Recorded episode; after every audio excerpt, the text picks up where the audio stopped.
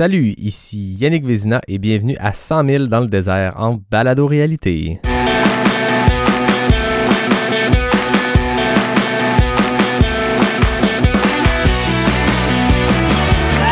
messieurs, votre gagnant du 110 Si tu commences à te sentir bien en courant un ultramarathon, fais-toi-en pas, ça va passer. Grand champion du 125 km.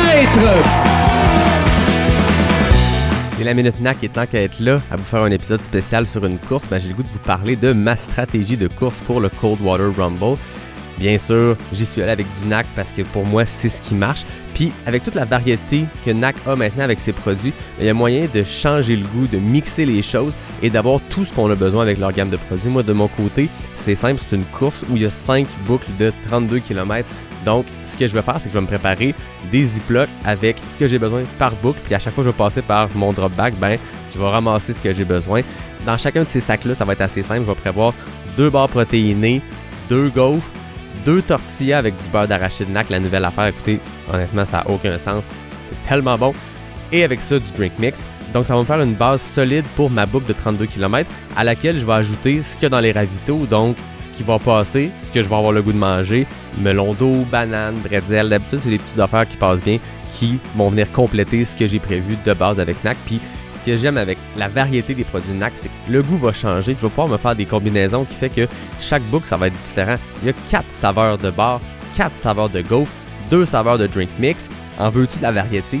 En v'là. Donc c'est ça mon plan de match. Après ça, ben, on verra si ça va fonctionner, mais je le sais qu'avec les ultra énergies de NAC, moi j'ai tout ce que j'ai besoin en termes d'électrolytes, de protéines, de glucides. Je vais être prêt pour la guerre, prêt pour ce 100 000 là.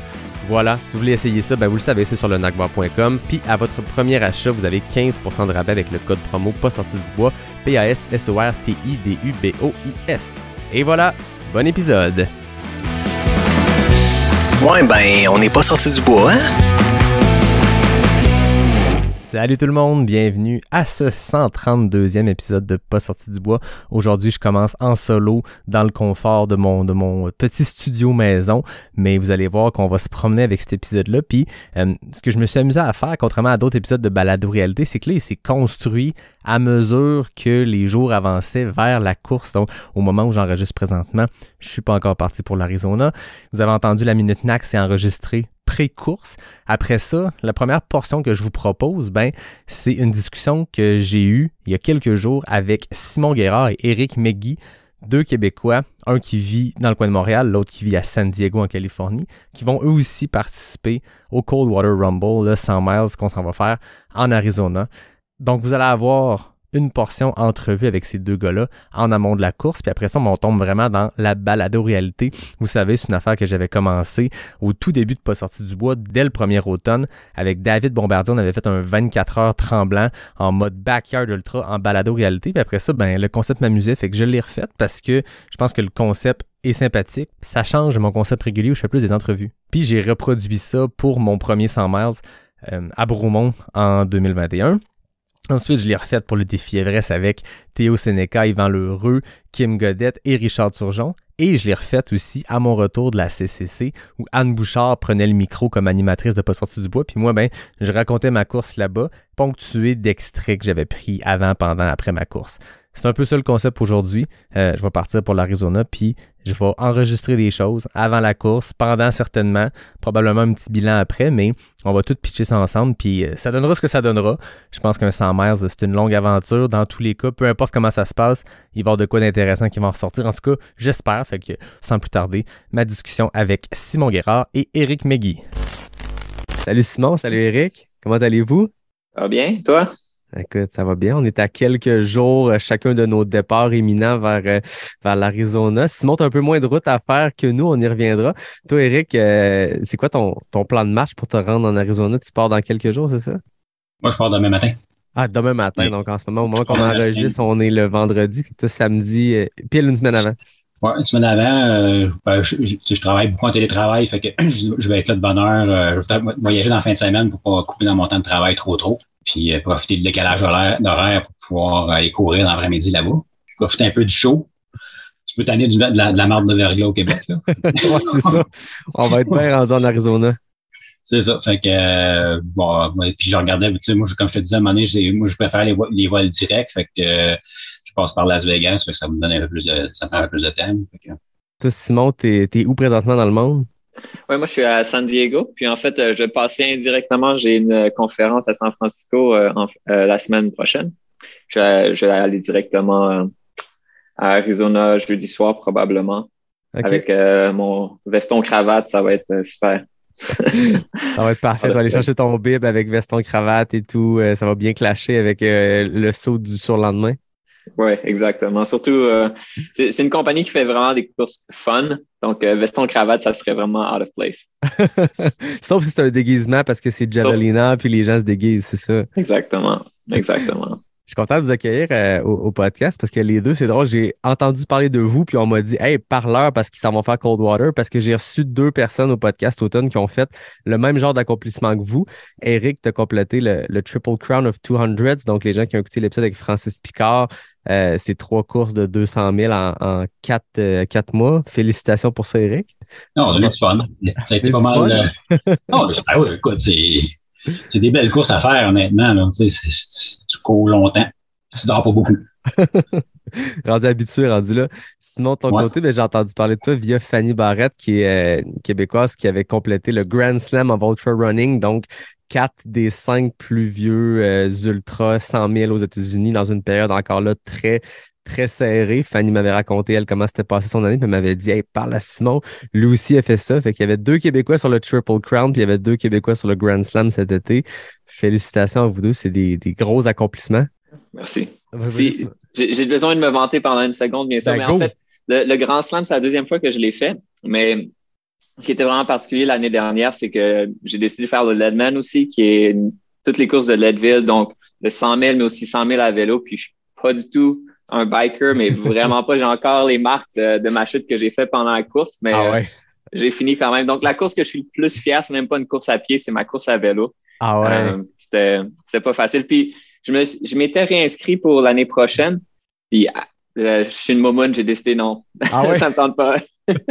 Je sais pas si ne pas le refaire une deuxième fois, ça peut se considérer comme moumoune parce que c'est quand même un accomplissement de fou que tu as fait. Tu as le droit de y retourner. Personne ne va t'en tenir pense- rigueur. L'année dernière, j'étais jeune et naïf. Maintenant, je suis un peu plus conscient que je veux pas mourir euh, comme ça. Est-ce que c'est parce que tu es passé proche de mourir? Euh, non, mais il y a quelqu'un qui est mort l'année dernière, ben pas cette Ah année, ouais? donc 2021, sur le trajet. Une chute, c'est c'est pas un arrêt cardiaque, mais carrément quelqu'un qui est rentré dans un arbre. Donc ça arrive, puis j'ai vu plusieurs personnes qui ont eu des commotions cérébrales majeures qui ont dû être évacuées. Donc euh, tu, tu- Ah ouais. les dépasses à vélo, puis tu fais comme moi. En fait, euh, je suis moins bon qu'eux, donc euh, c'est bon que je vais lentement. Ouais, c'est ça. C'est plus sage comme ça. Ouais, parce que quand tu cours, tu peux tomber, te faire mal un peu, mais à vélo, quand tu vas à 30-35 km heure, tu fonces dans un arbre, that's it. Là, il y a une vitesse qui est un peu plus intense. Donc, nécessairement, quand ça stoppe raide, ben, Mm. ça, le corps continue à la même vitesse. Donc, ça peut aller vite pas mal. là. Parle-moi de toi, Simon. euh, à part avoir fait deux fois le, le- le Grand Slam, le Leadman, ça fait combien de temps que tu cours? Puis depuis combien de temps tu as la piqûre autant pour enligner les 100 000 comme si c'était des euh, 5 km? Um, ça a vraiment commencé autour euh, 2019, je dirais. Donc, euh, j'ai j'ai voyagé un petit peu là, dans ma vie. J'ai habité en Suisse, en Suède. euh, je travaillais à Boston. Puis toujours des travails assez demandants ou exigeants en termes d'heures. Mais le, pire du pire, ça a été, je, je travaillais en management consulting pour quelques années à Boston. Puis à un moment donné, je me suis rendu compte que tout ce que je faisais, c'était travailler, dormir, travailler, dormir. Euh, donc, j'avais besoin d'une comme un échappatoire. La course est arrivée un petit peu naturellement. Je me suis jamais considéré comme un athlète. Je me considère toujours pas comme un athlète. Mais apparemment, s'il y a quelque chose que je suis capable de faire, c'est courir longtemps. Donc, j'ai juste commencé, puis j'ai fait, ah, tiens, Coldwater, c'est ma- mon premier ultra, donc 52 000, je l'ai fait, ça s'est bien passé. Je fais, ah, let's go. Je commençais à les enchaîner.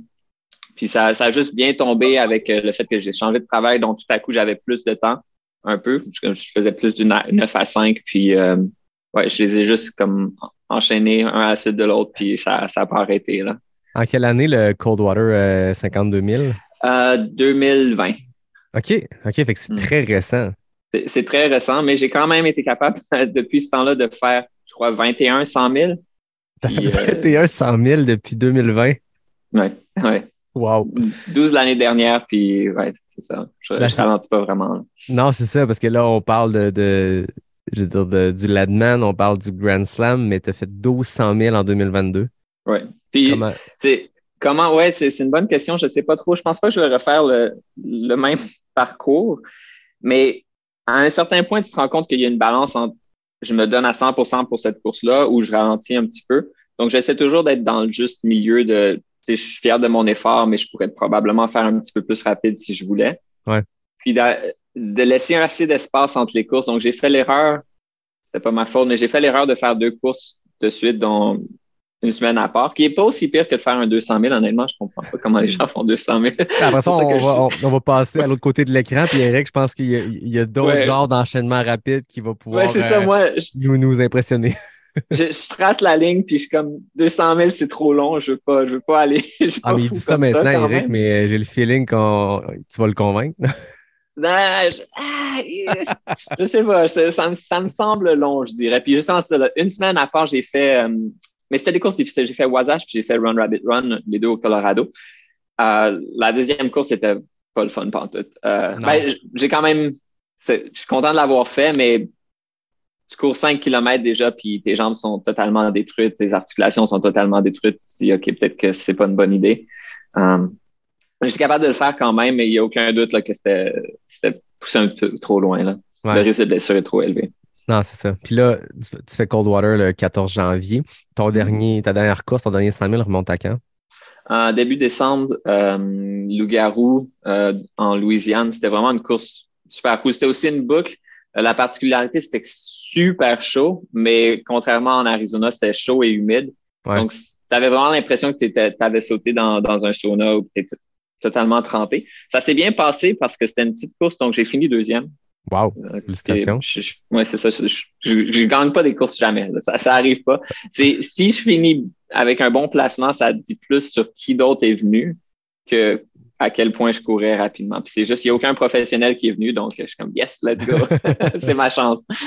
Ouais, je comprends. Avec toute une année, puis en ce moment, physiquement, tu te sens remis de ton, ton 2022 intense? Ouais, quand même, quand même. Ok. Ouais.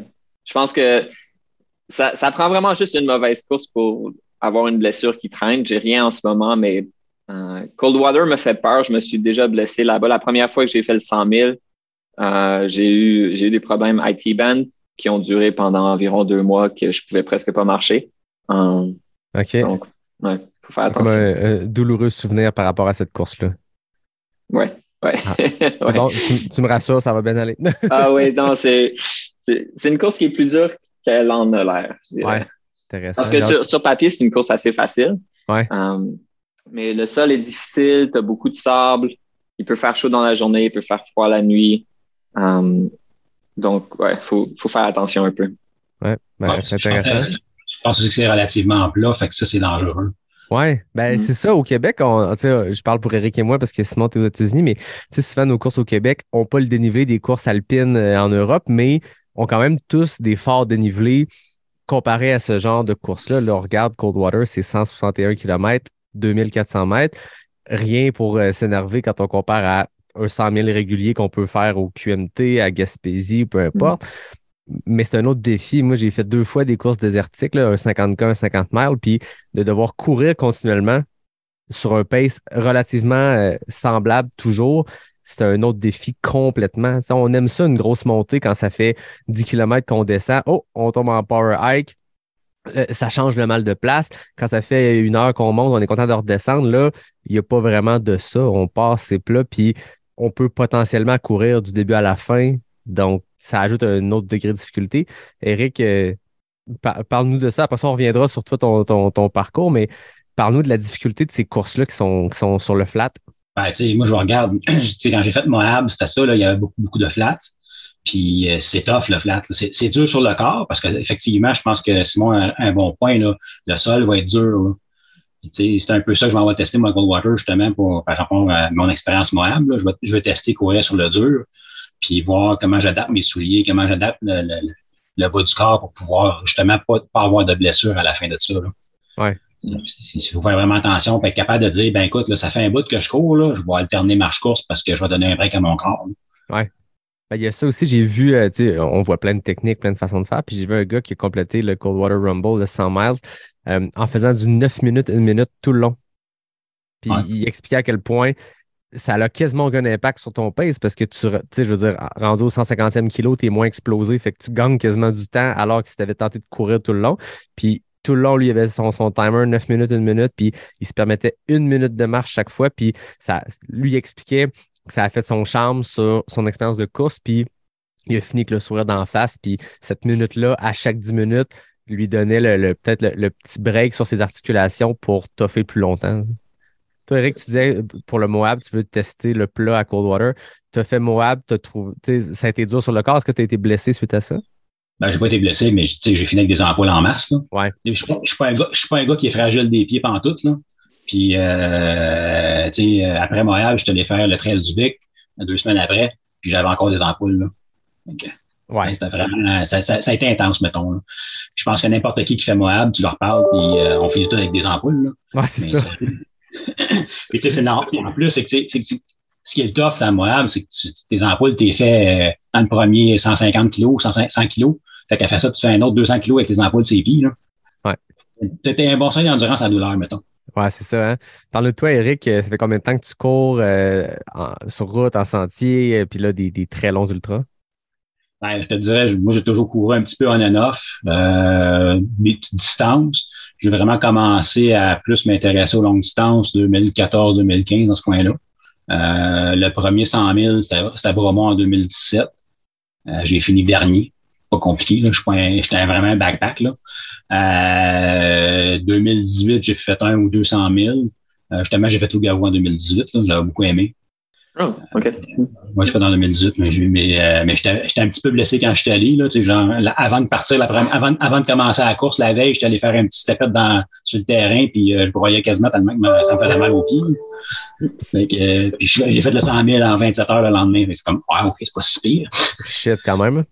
Ouais. Mais moi, contrairement à Simon, il avait pas, il avait mouillé beaucoup la veille. Fait que, euh, écoute, il y avait de l'eau partout. C'était épouvantable. C'était pas humide, on était bien, mais il y avait tellement d'eau qu'à la fin du 100 000, j'avais des crevasses à 20 cm en dessous des pieds. j'en ai eu pour deux, trois jours avant de la misère à marcher. Mais, mais tu sais, le premier qui a fini cette, cette année-là, je pense qu'il a fini en 18 heures. là. Fait que, il- ça roulait, mettons. Ouais, c'est ça. Euh, ouais, c'est ça. Mais euh, c'est ça. Fait que après ça, en 2019, ben, je me suis, j'ai fait une niaiserie en, en m'entraînant avec le chien. Je me suis déchiré le tendon d'Achille. Fait que j'étais en, en plâtre et réadaptation une partie de l'année. Par contre, j'ai été chanceux dans ma malchance parce que je me suis fait opérer assez vite. Puis euh, ça sais, Le chirurgien, ben, j'ai, passé la commande que t'attaches ça solide parce que je refais un autre 100 000 à l'automne. Il répondu quoi à ça? ah, il a dit, je vais l'attacher solide. Ça devrait être correct. Fait que finalement, cinq mois, et demi, cinq mois et demi après l'opération, je suis allé faire Tunnel Hill euh, dans l'Illinois, Wow. que j'ai bien aimé. Ça a été c'est mon, mon 100 000 le plus vite, à- plus, plus rapide à- jusqu'à date. Ah ouais, puis tu te l'avais attaché vraiment solide. Oh oui. Ben, le dernier 5 km, ça tiraillait un peu. Là. Mais bon, il y avait une, il y avait une à l'avant-dernière avito, fait que ça l'aidait à passer le restant. wow. Ouais, moi, je suis un coureur qui croit de la bière, ça, c'est pas un problème. J'aime ça. bière, correct, ça. bière en courant, c'est parfait. T'en as-tu prévu une pour Euh, Coldwater? Ouais, non, je sais pas, je regarde voir si on peut en amener dans ce, dans ce parc-là, parce qu'il y a bien des parcs aux États-Unis à cette heure que tu plus le droit. Là. OK. Fait que, euh, mais je pense qu'ils ont un party, de, il y a un fournisseur de, de bière. Là, ça, je regardais dans tout sur le site, là, puis je pense qu'il y a un fournisseur de bière là, qui, qui va être là. Fait qu'on verra. Je me rappelle que j'avais tendance fait, à dire euh, que tu peux. Ouais, c'est ça. Ouais. Moi, je l'avais fait en 2019, puis c'était le party à l'arrivée. là. J'étais sur le 50K, fait que t'as l'énergie de faire le party, mais c'était festif comme fin de course. Puis, tu sais, on y reviendra tantôt, c'est une difficulté. On repasse cinq fois, euh, ben, quatre fois pendant la course à cet endroit-là. Mais c'est parce que c'est le party, là, le monde du 50K qui ont fini ça euh, sur l'heure du dîner le samedi. Eux, euh, c'est la pizza, la bière, puis c'est de la musique, ça danse, c'est festif. Nous autres, on est là à repasser sans arrêt, là, à les regarder, puis à devoir retourner. Bref, autre défi pour plus tard. Je te laisse poursuivre, Eric. Ouais, c'est ça. Fait que vois-tu, là, après ça, ben, en 2020, je devais faire le Triple Crown. C'était mon cadeau de 50 ans. Mais là, euh, la pandémie arrive, fait que, eh, too bad. Je l'ai fait en virtuel à la place, mais bon, ça reste que quand- c'est pas la même expérience. Mais non. Euh, fait que là, euh, 2021, je reporte encore. Fait que là, en 2022, ben là, tout bad, on le fait. Euh, moi, je suis un peu plus, euh, tu sais, moi, dans le fond, c'est que je fais des 100 000 pour me préparer pour les, les, les 200 000. tu sais. Ouais. 100 000, c'est un entraînement pour les 200 000. Euh, puis, euh, mais comme je te dis, comme je disais, à un moment donné, c'est ça. Tu vas le voir, Simon, tu m'as dit que tu paissais à, à Tao, là. Euh, tu vas voir que c'est un autre minding. Puis écoute, euh, moi, depuis, que j'ai- depuis que j'ai fait les vrais, là, j'ai pogné à piqueur, mettons. C'est ça, hein? Oui, je suis, je suis embarqué. Là, cette année, j'en fais, je refais Triple Crown encore une fois. Je, vais- je vais aller faire le nouveau Divide euh, en Alberta en septembre, entre, entre Bigfoot et Moab. Puis euh, j'ai un 510 km en Sicile au mois d'avril. Fait que euh, ça, ça va être vraiment euh, ça va être ma course du printemps, mettons. Là, c'est ça, je fais des 100 je fais des 100 000 d'ici là pour m'entraîner. C'est ça, tu en as fait plusieurs dans les derniers mois, puis encore là, ça se poursuit. Coldwater, ça fait partie de cette, étape-là. C'est quoi ton build-up vers la Sicile? Ben, normalement, j'ai, euh, ce que je prévois, c'est d'en faire, je ferai Coldwater, je vais en faire deux à deux semaines d'intervalle au mois de février. Euh, probablement juste un en mars parce que je, moi, je suis en informatique, j'ai un go live chez un client euh, fin mars, là, fait que je risque de faire comme du 80 heures semaine dans le mois de mars, fait que c'est moins, c'est moins propice à les, à les Ben, c'est une autre sorte de préparation pour un ultra. Ça prépare d'autres affaires. C'est ça. Fait que, euh, après ça, ben, en avril, je vais être en Sicile. Fait que je vais m'entraîner en Sicile plutôt. Euh, mais c'est ça. Tu sais, quand tu disais que tu avais fait des, des, des 100 000 back-à-back à deux semaines, moi, j'ai fait ça au début décembre. J'en ai fait deux, un en arrière de l'autre, à une semaine d'intervalle. Puis euh, j'ai fait Blood Rock le 2 décembre, puis j'ai fait euh, Beast of the East le 10. Puis je vais dire, j'ai plus aimé mon deuxième. Je l'ai pris plus relax, mais en même temps, j'ai fini plus vite. Puis j'ai eu moins de misère physiquement. À le premier 40 km, c'est sûr, là, tu tu vois, je ressens un peu l'autre 100 000, là, mais après, là, les, les 200 000, c'est des bons entraînements, faire des 100 000 back-à-back, finalement. c'est ça, c'est le contraire. Qu'est-ce qui explique ça, tu penses, le fait qu'une semaine après, ça a mieux été? Est-ce quelque chose que tu penses qui explique ça? Ben, je te dirais, je pense que c'est qu'à un moment donné, tu as, un certain, une certaine endurance, un certain volume. Je pense aussi, à force d'en faire, tu finis par pogner une certaine expérience. Puis, tu, sais, tu, tu sais, quand pousser la machine, tu dis, hop, moi, là, je vais un petit tiraillement à telle place, on va ralentir un peu, euh, on va prendre deux minutes de plus un ravito, ou je vais prendre, changer mon alimentation. euh, tu sais, je veux pas finalement, à un moment donné, à force d'en faire, l'expérience rentre. Puis, Ah oui. tu te dis, ben, regarde, t'as- tu t'ajustes. Euh, tu vas pas expert pour te mettre en zone d'inconfort. Puis, tu c'était bien drôle aussi, là, la deuxième que je faisais, ben, tu arrives toujours dans les ravitaux, puis t'as les bénévoles qui me demandent comment ça va, ben, tu dis, ben, ça va pas bien, considérant que j'ai fait un 100 000 la semaine passée. Fait qu'ils font tout, euh. C'est juste de voir la face, ça fait juste bien, rire. J'avoue que ça doit faire son effet. ouais, c'est ça. Puis en plus, après ça, t'en, t'en as une couple qui se pose les questions plus loin, puis là, tu dis, bon, j'ai fait le Triple Crown euh, l'été passé, fait qu'ils font tout, ah, ok, là, t'es un fou, ok, c'est correct. J'ai l'impression que quand il y a des gens co- comme vous deux qui, qui enchaînent, mais je me rappelle avoir eu cette réflexion-là quand je parlais avec Francis Picard, avec Fanny, puis tu dis ça, ça je veux pas dire que ça diminue, mais c'est moins impressionnant quand c'est rendu le 20e. Puis rappelons-nous que c'est des 100 000, puis on en parle en ce moment, puis je vous écoute, puis ah, c'est le 15e, c'est le 20e, c'est le 3e en un mois. Puis on dirait que plus on en parle comme ça, ça devient quasiment comme on se désensibilise au fait que ce sont des 100 000, que ce sont des 160 km. Puis euh, je, je veux juste le rappeler aux gens qui écoutent. Chaque fois qu'on mentionne des 100 000 depuis tantôt, les gars, c'est des distances qui se font en plus de 20 heures, puis des fois plus que 30 heures. C'est extrêmement impressionnant d'en terminer un. Vous êtes là à enchaîner ça, ça me fait capoter. Moi, le but, aujourd'hui, c'est de vous faire connaître aussi pour les gens, puis de vous montrer un peu ce que vous accomplissez, c'est quoi votre mindset, c'est comment vous vous préparez pour ça.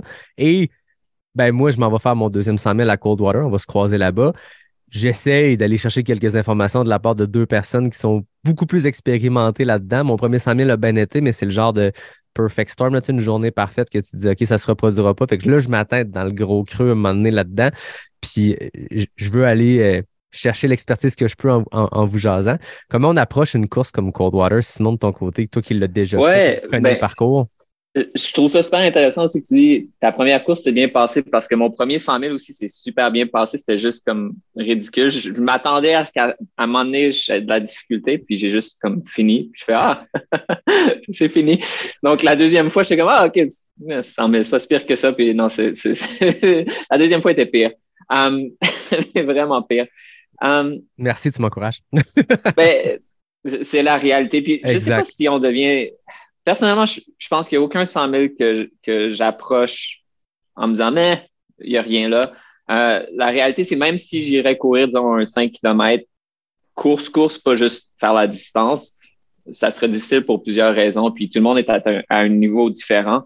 Euh, courir quelque chose comme Javelina, qui, est- qui est la, la course sister de, de Coldwater, c'est une bonne place d'aller courir en boucle parce que même si tu es un bon coureur qui finit en dessous de, de 24 heures, comme il y a des pros qui viennent, ils vont te dépasser deux fois.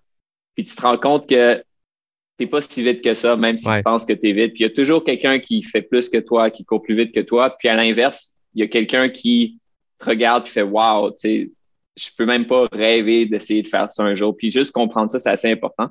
Euh, en termes de trucs, cold water, la logistique est super simple. Tu as besoin d'un drop bag à cold water qui est une aid station que tu vois toutes les 10 000.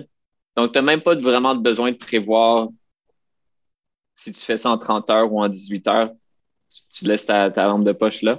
Um, je pense que prendre le premier tour tranquillement, c'est assez important. Mhm. Um, puis ensuite, c'est de manger beaucoup. Si tu manges beaucoup, la fin de la course va bien se passer. Ouais. That's it. Je pense que j'ai une corrélation parfaite entre je suis vraiment fier de mon résultat, puis j'ai bien mangé. Puis en fait, la, course que j'ai le moins bien mangé, c'est Leadville cet été. Puis um, j'ai un petit channel euh, YouTube, donc j'invite les gens à aller voir. J'étais pas capable de manger à peu près 10 000 dans la course ou whatever, 16 km dans la course, puis j'étais comme, oh my God, ça, va, va pas bien aller. Ça a pas bien été du tout. Mais, mais, j'ai croisé Courtney The Water, puis ça m'a comme boosté un petit peu. Elle, courait pas, elle paissait quelqu'un, puis j'étais comme, ah, je peux pas, je peux pas avoir l'air faible en face d'elle, donc je suis comme, okay, let's go, let's go. Mais ouais, je sais que mes, mes conseils sont un peu vagues, là, mais Mm. généralement, c'est ça, croire en toi, te fais le travail, crois dans le process, mange beaucoup, prends ton temps, assis-toi pas. That's Ouais. it. Ouais, exact. On dit souvent que l'ultra, euh, c'est une compétition de, de nutrition dans laquelle il y a un peu de course à travers. Puis on le sait, il y a une corrélation directe souvent entre une bonne journée et une mauvaise journée, directement reliée à la nutrition, l'hydratation. Je trouve ça intéressant par rapport à, au drop bag à Cold Water 8 parce que euh, j'essayais de regarder le parcours. Moi, je l'ai fait, mais c'était le 50K, ça fait, 10 ça fait 2019 et ça fait 4 ans. Donc, euh, tu sais, j'essayais de voir où c'est plus logique de laisser l'espèce de drop bag principal où on peut y accéder tout le temps. Puis j'hésitais, est-ce que je le laisse au start-finish ou est-ce que je le mets à Cold Water 8 qui, pour les gens qui écoutent, qui n'ont pas la map devant eux, grossièrement, la map, c'est un 8. Donc, il y a un point de départ en bas du 8. On fait une portion du 8, puis on croise l'espèce de point milieu où toutes les, les, quatre lignes du 8 vont se rejoindre. C'est Cold Water 8. On repart faire la loupe du 8 en haut. On redescend, on repasse au même ravito, puis on revient au point de départ. Fait que on le fait pas en forme de 8, mais ça demeure que deux fois par boucle de 20 miles, on croise ce même ravito-là. Donc, concrètement, comme tu dis, à chaque 10 000, on a accès à notre drop bag. C'est quand même un très gros luxe de logistique. Donc, juste à l'écouter puis juste à le réexpliquer dans mes mots, c'est maintenant clair. Je sais où laisser mon drop bag. Merci, Simon. Bonne fin de soirée, tout le monde. Non, c'est pas vrai. Toi, Eric, euh, à l'approche de cette course-là, euh, com- comment tu le vois à côté autant logistique que stratégie de course s'il y en a une? Bon, tu sais, comme je te disais tantôt, moi, c'est pour, surtout pour, surtout pour aller tester des choses par rapport à Moab, améliorer ma- mon stuff, euh, garder la forme. Euh, la semaine, je, je, je fais juste les petites distances, là, des, des 8-10 km, quand même, de petites distances. Fait que euh, c'est plus garder ça. Puis en même temps, euh, je te sur. Fait que, tu sais, je vais, sûrement, moi, dans, dans mon cas, je vais probablement mettre le drop bag au start finish. OK. C'est mon style, j'aime ça, j'aime ça avoir ça au départ. Puis euh, après ça, ben, c'est comme genre, regarde, tu fais une move de 30, de 30 km, tu reviens, tu ramasses ton stock. Euh, tu sais, moi, j'ai tendance, euh, je te dirais, euh, je, je me fie pas tout- beaucoup au ravito pour me nourrir. Je vais me mettre de la bouffe là-dedans un peu. Puis euh, je vais ajuster en, en, en fonction de ce que je vais avoir dans les ravito. Tu sais, je regarde un peu les menus. Je m'attends à ce qu'au début, ça soit un peu plus boboche, puis qu'on ait plus de la bonne nourriture plus loin dans le, dans le cas. Plus, plus, plus la course avancée, plus qu'on ait de la nourriture qui a de l'allure. Euh, c'est un peu ce que j'ai vu à, vécu à Basin de East, là, justement, au mois de décembre. Là. Écoute, la, première bouffe que j'ai faite, j'étais comme, je ferais pas un 100 000 avec la bouffe qui est dans la ravito. C'est clair, là. Faut pas ça, là. Fait que ça te prend, de- ça te prend de la nourriture à un moment donné. Fait que, faut vraiment que tu gages. Euh, moi, vois-tu, dans, dans mes formules magiques, moi, je prends du, euh, du jus, du V8, là, jus de tomate. Euh, j'ai de légumes, en fait. puis, euh, fait que je m'ajoute des cacanes de ça, je m'en mets dans, dans le drop bag, puis à un moment donné, euh, je m'en mets un, un dans mon backsack, puis je pars avec. Quand, quand j'ai une baisse d'énergie, je vais m'en, prendre un. Puis ça, ça compense beaucoup euh, pour les électrolytes. Ça m'évite de prendre euh, plus de capsules de sel, parce que c'est des jus qui sont assez salés. Fait que, euh, et puis, c'est comme mon estomac supporte, supporte super bien. Moi, je mange n'importe quoi, là, tu La seule, la, seule, la- la seule affaire que j'ai eu de la misère, c'est que quand j'ai fait justement loup-garou, euh, j'ai essayé la, la, de la soupe au gumbo, là, mais euh, version pois chiche, là. celle-là, elle passait moins bien, mettons. Ça. Ah, elle était plutôt fin un peu. Super épicé, là. Il y avait vraiment un gumbo louisianais, là, super épicé avec euh, plein du stock dedans pour, dedans pour avoir le va vite, là. Fait que, genre, euh, un mille après le ravito, euh, c'était le temps d'aller dans le bois, c'est une recette pour un désastre. ça, C'était écrit dans le ciel. C'était comme un défi supplémentaire. T'es sûr que c'était pas une course à obstacles, cette affaire-là?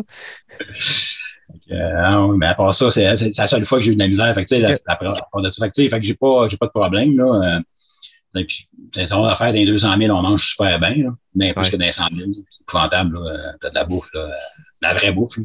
Ouais.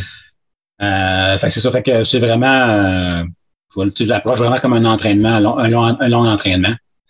Puis, euh, tu sais, dans ma tête, j'ai pas d'inquiétude de le finir, mais j'ai pas non plus d'attente de le finir. OK. C'est vraiment un long entraînement que je m'en vais faire. C'est une journée d'entraînement, fait que. C'est une journée d'entraînement qui va durer jusqu'au lendemain midi. Ben ouais, c'est ça. Côté euh, sol, c'est particulier parce que quand on approche une course désertique, on s'attend à certaines choses. Puis Coldwater, c'est pas tout à fait ça. C'est dur. Il y a des portions que on est loin d'être dans du sable mou qu'on peut se faire de, on peut se faire l'image des belles courses désertiques, euh, marathon des sables. On est loin de ça. C'est du petit gravier. Il y a des sections que c'est quasiment l'équivalent de la poussière de pierre. Il y a d'autres sections un peu plus molles. Simon, parle-nous des, des défis de, Ouais. de ce parcours-là. Fait que le parcours, en- donc euh, si on fait dans le sens ouais, horaire, euh, tu commences par une montée assez raide qui va être un peu plus sur du rock. Ensuite, tu descends un petit peu vers Coldwater, ça devient un petit peu rocailleux, donc un petit peu plus comme de la gravelle. Euh, puis une route de terre euh, tapée, donc ça, ça se passe bien. Ensuite, c'est surtout de la roche. Puis pour environ un ou deux milles, juste comme ça, ça devient du sable super chiant. Ça dépend des années. Il y a des années que c'est un petit peu plus tapé, mais l'année dernière, c'était juste vraiment, vraiment énervant. Tu as le goût de juste comme quitter le sentier puis de courir à côté parce que c'est un petit peu plus tapé. Um, mais c'est seulement pendant un ou deux milles que c'est comme ça généralement. Puis ensuite, ça redevient rocailleux. Puis ensuite, du pur rock. Là, dans, dans le fond, c'est que le, HQ est juste à côté de la montagne. La montagne, c'est plus du rock solide un peu. C'est une course euh, que ça prend des guêtres ou on y va euh, standard? Euh, quand j'étais jeune, j'utilisais ça, puis j'ai arrêté il y a longtemps. Bon, voilà. Euh, je- ça l'aiderait peut-être, mais je pense que ça serait assez limité. Là, c'est, c'est, c'est pas de la petite roche que tu vas avoir des cailloux dans tes souliers. Puis pour le sable, j'ai jamais trouvé des gators qui fonctionnaient très très bien pour ça. Non, c'est ça. J'ai pas le souvenir d'avoir fini ma course, moi, à Coldwater, puis euh, enlevé mon espadrille, puis d'avoir euh, ramené des souvenirs. C'était pas si pire que ça. C'était standard, comme on peut avoir, euh, qu'on on peut avoir ailleurs. Là. Ouais. Puis c'est, un trajet qui est pas vraiment technique. Il y a peut-être genre 500 mètres qui est un petit peu plus technique, puis il faut faire un petit peu plus attention. Mais c'est, un, un petit peu traite parce que justement, tu cours, tu n'y penses pas trop, puis il y a quand même des petites roches qui peuvent te faire trébucher. Puis j'ai vu des gens trébucher, puis se planter assez solide. C'est pas, c'est pas un sentier comme au Québec, disons qu'il y a beaucoup de terre, que quand tu tombes, tu te fais pas trop mal. C'est de la roche. Donc, euh, je connais, je connais quelqu'un qui s'est brisé la jambe en tombant pendant la course. Donc, Ouais. euh, C'est ça, quand c'est Ah. pas technique, c'est là que c'est le plus traite aussi. dire, on, a- Ouais, on est un peu, moins, un peu moins alerte, on regarde moins au sol, on regarde au loin les, les- le décor qu'Éric a derrière lui, là, des montagnes, puis euh, des cactus, puis c'est là que c'est là que tu te plantes. Yep. Yep, yep. De ton côté, Eric, euh, la grosse course en Sicile qui s'en vient, qui est un peu le, le, le- je sais pas comment dire, qui est le, le- le résultat de ces 100 000 enchaînés-là. Parle-moi un peu de cette course-là qui s'en vient. Ça, ça- J'avais jamais entendu parler de celle-là. Ben, c'est une nouvelle course euh, qui débute cette année. Ils Ok, ont fait c'est la une première. pré-course- Ouais, ça va l'année. Ils ont fait une pré-course l'année passée pour la tester entre, entre amis là-bas. là. Mais c'est la première course, mais ça fait partie du Tour des Géants. Ça fait partie de la, de la- de la- de la- de la- de la- c'est la compagnie qui, qui organise le Tour des Géants qui organise cette course-là. OK. Puis quand, quand tu complètes le 510 km, ben, automatiquement, tu as ton billet pour le Tour des Géants l'année suivante. OK. Fait que la principale raison pourquoi je me suis inscrit, ben, j'aime pas les loteries. Que, les, les loteries, c'est rare que je, que je suis tiré. Fait que euh, si j'ai un moyen de bypasser la loterie, euh, moi le prendre, même si ça veut dire de faire 510 km, puis euh, c'est quoi, 20, 000, 5 20 500, 20 600 mètres de dénivelé. Là. Mais on a 7 jours pour le faire, 178 heures. C'est quand même pas pire. J'aime qu'il le dit avec autant de. C'est un luxe, cette affaire-là. Ah, tu sais, euh, quand tu dans cette course-là, quand tu te préenregistrais de bonne heure, tu avais le droit à une espèce de session de coaching avec un des coachs qui le fait là-bas, mais qui est quand même assez connu, assez euh, pense qu'il n'est pas connu, mais en tout cas, il est quand même, il a l'air quand même pas pire, le gars.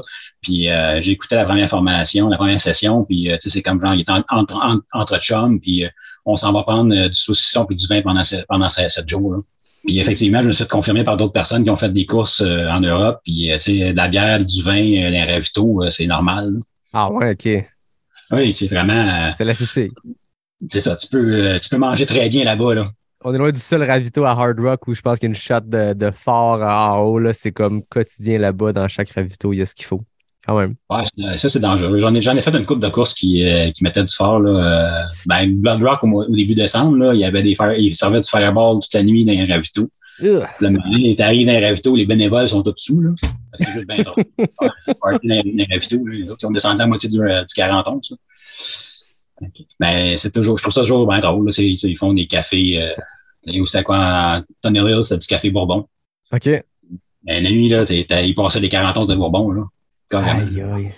C'est un autre monde, ce genre de, de, de course-là, parce que tu sais, au Québec, on en a des courses qui sont un peu plus roots, il y a des courses un peu plus euh, organisées, d'autres plus laid back, mais ça demeure qu'il y a il y a une espèce de standard, peut-être, mais on voit moins ce genre de truc-là. Mais aux États-Unis, c'est monnaie courante, puis plus on en parle avec des gens qui ont fait des, des courses un peu plus backcountry, plus on le voit que, que c'est monnaie courante, puis ça fait partie du charme de tout ça. là.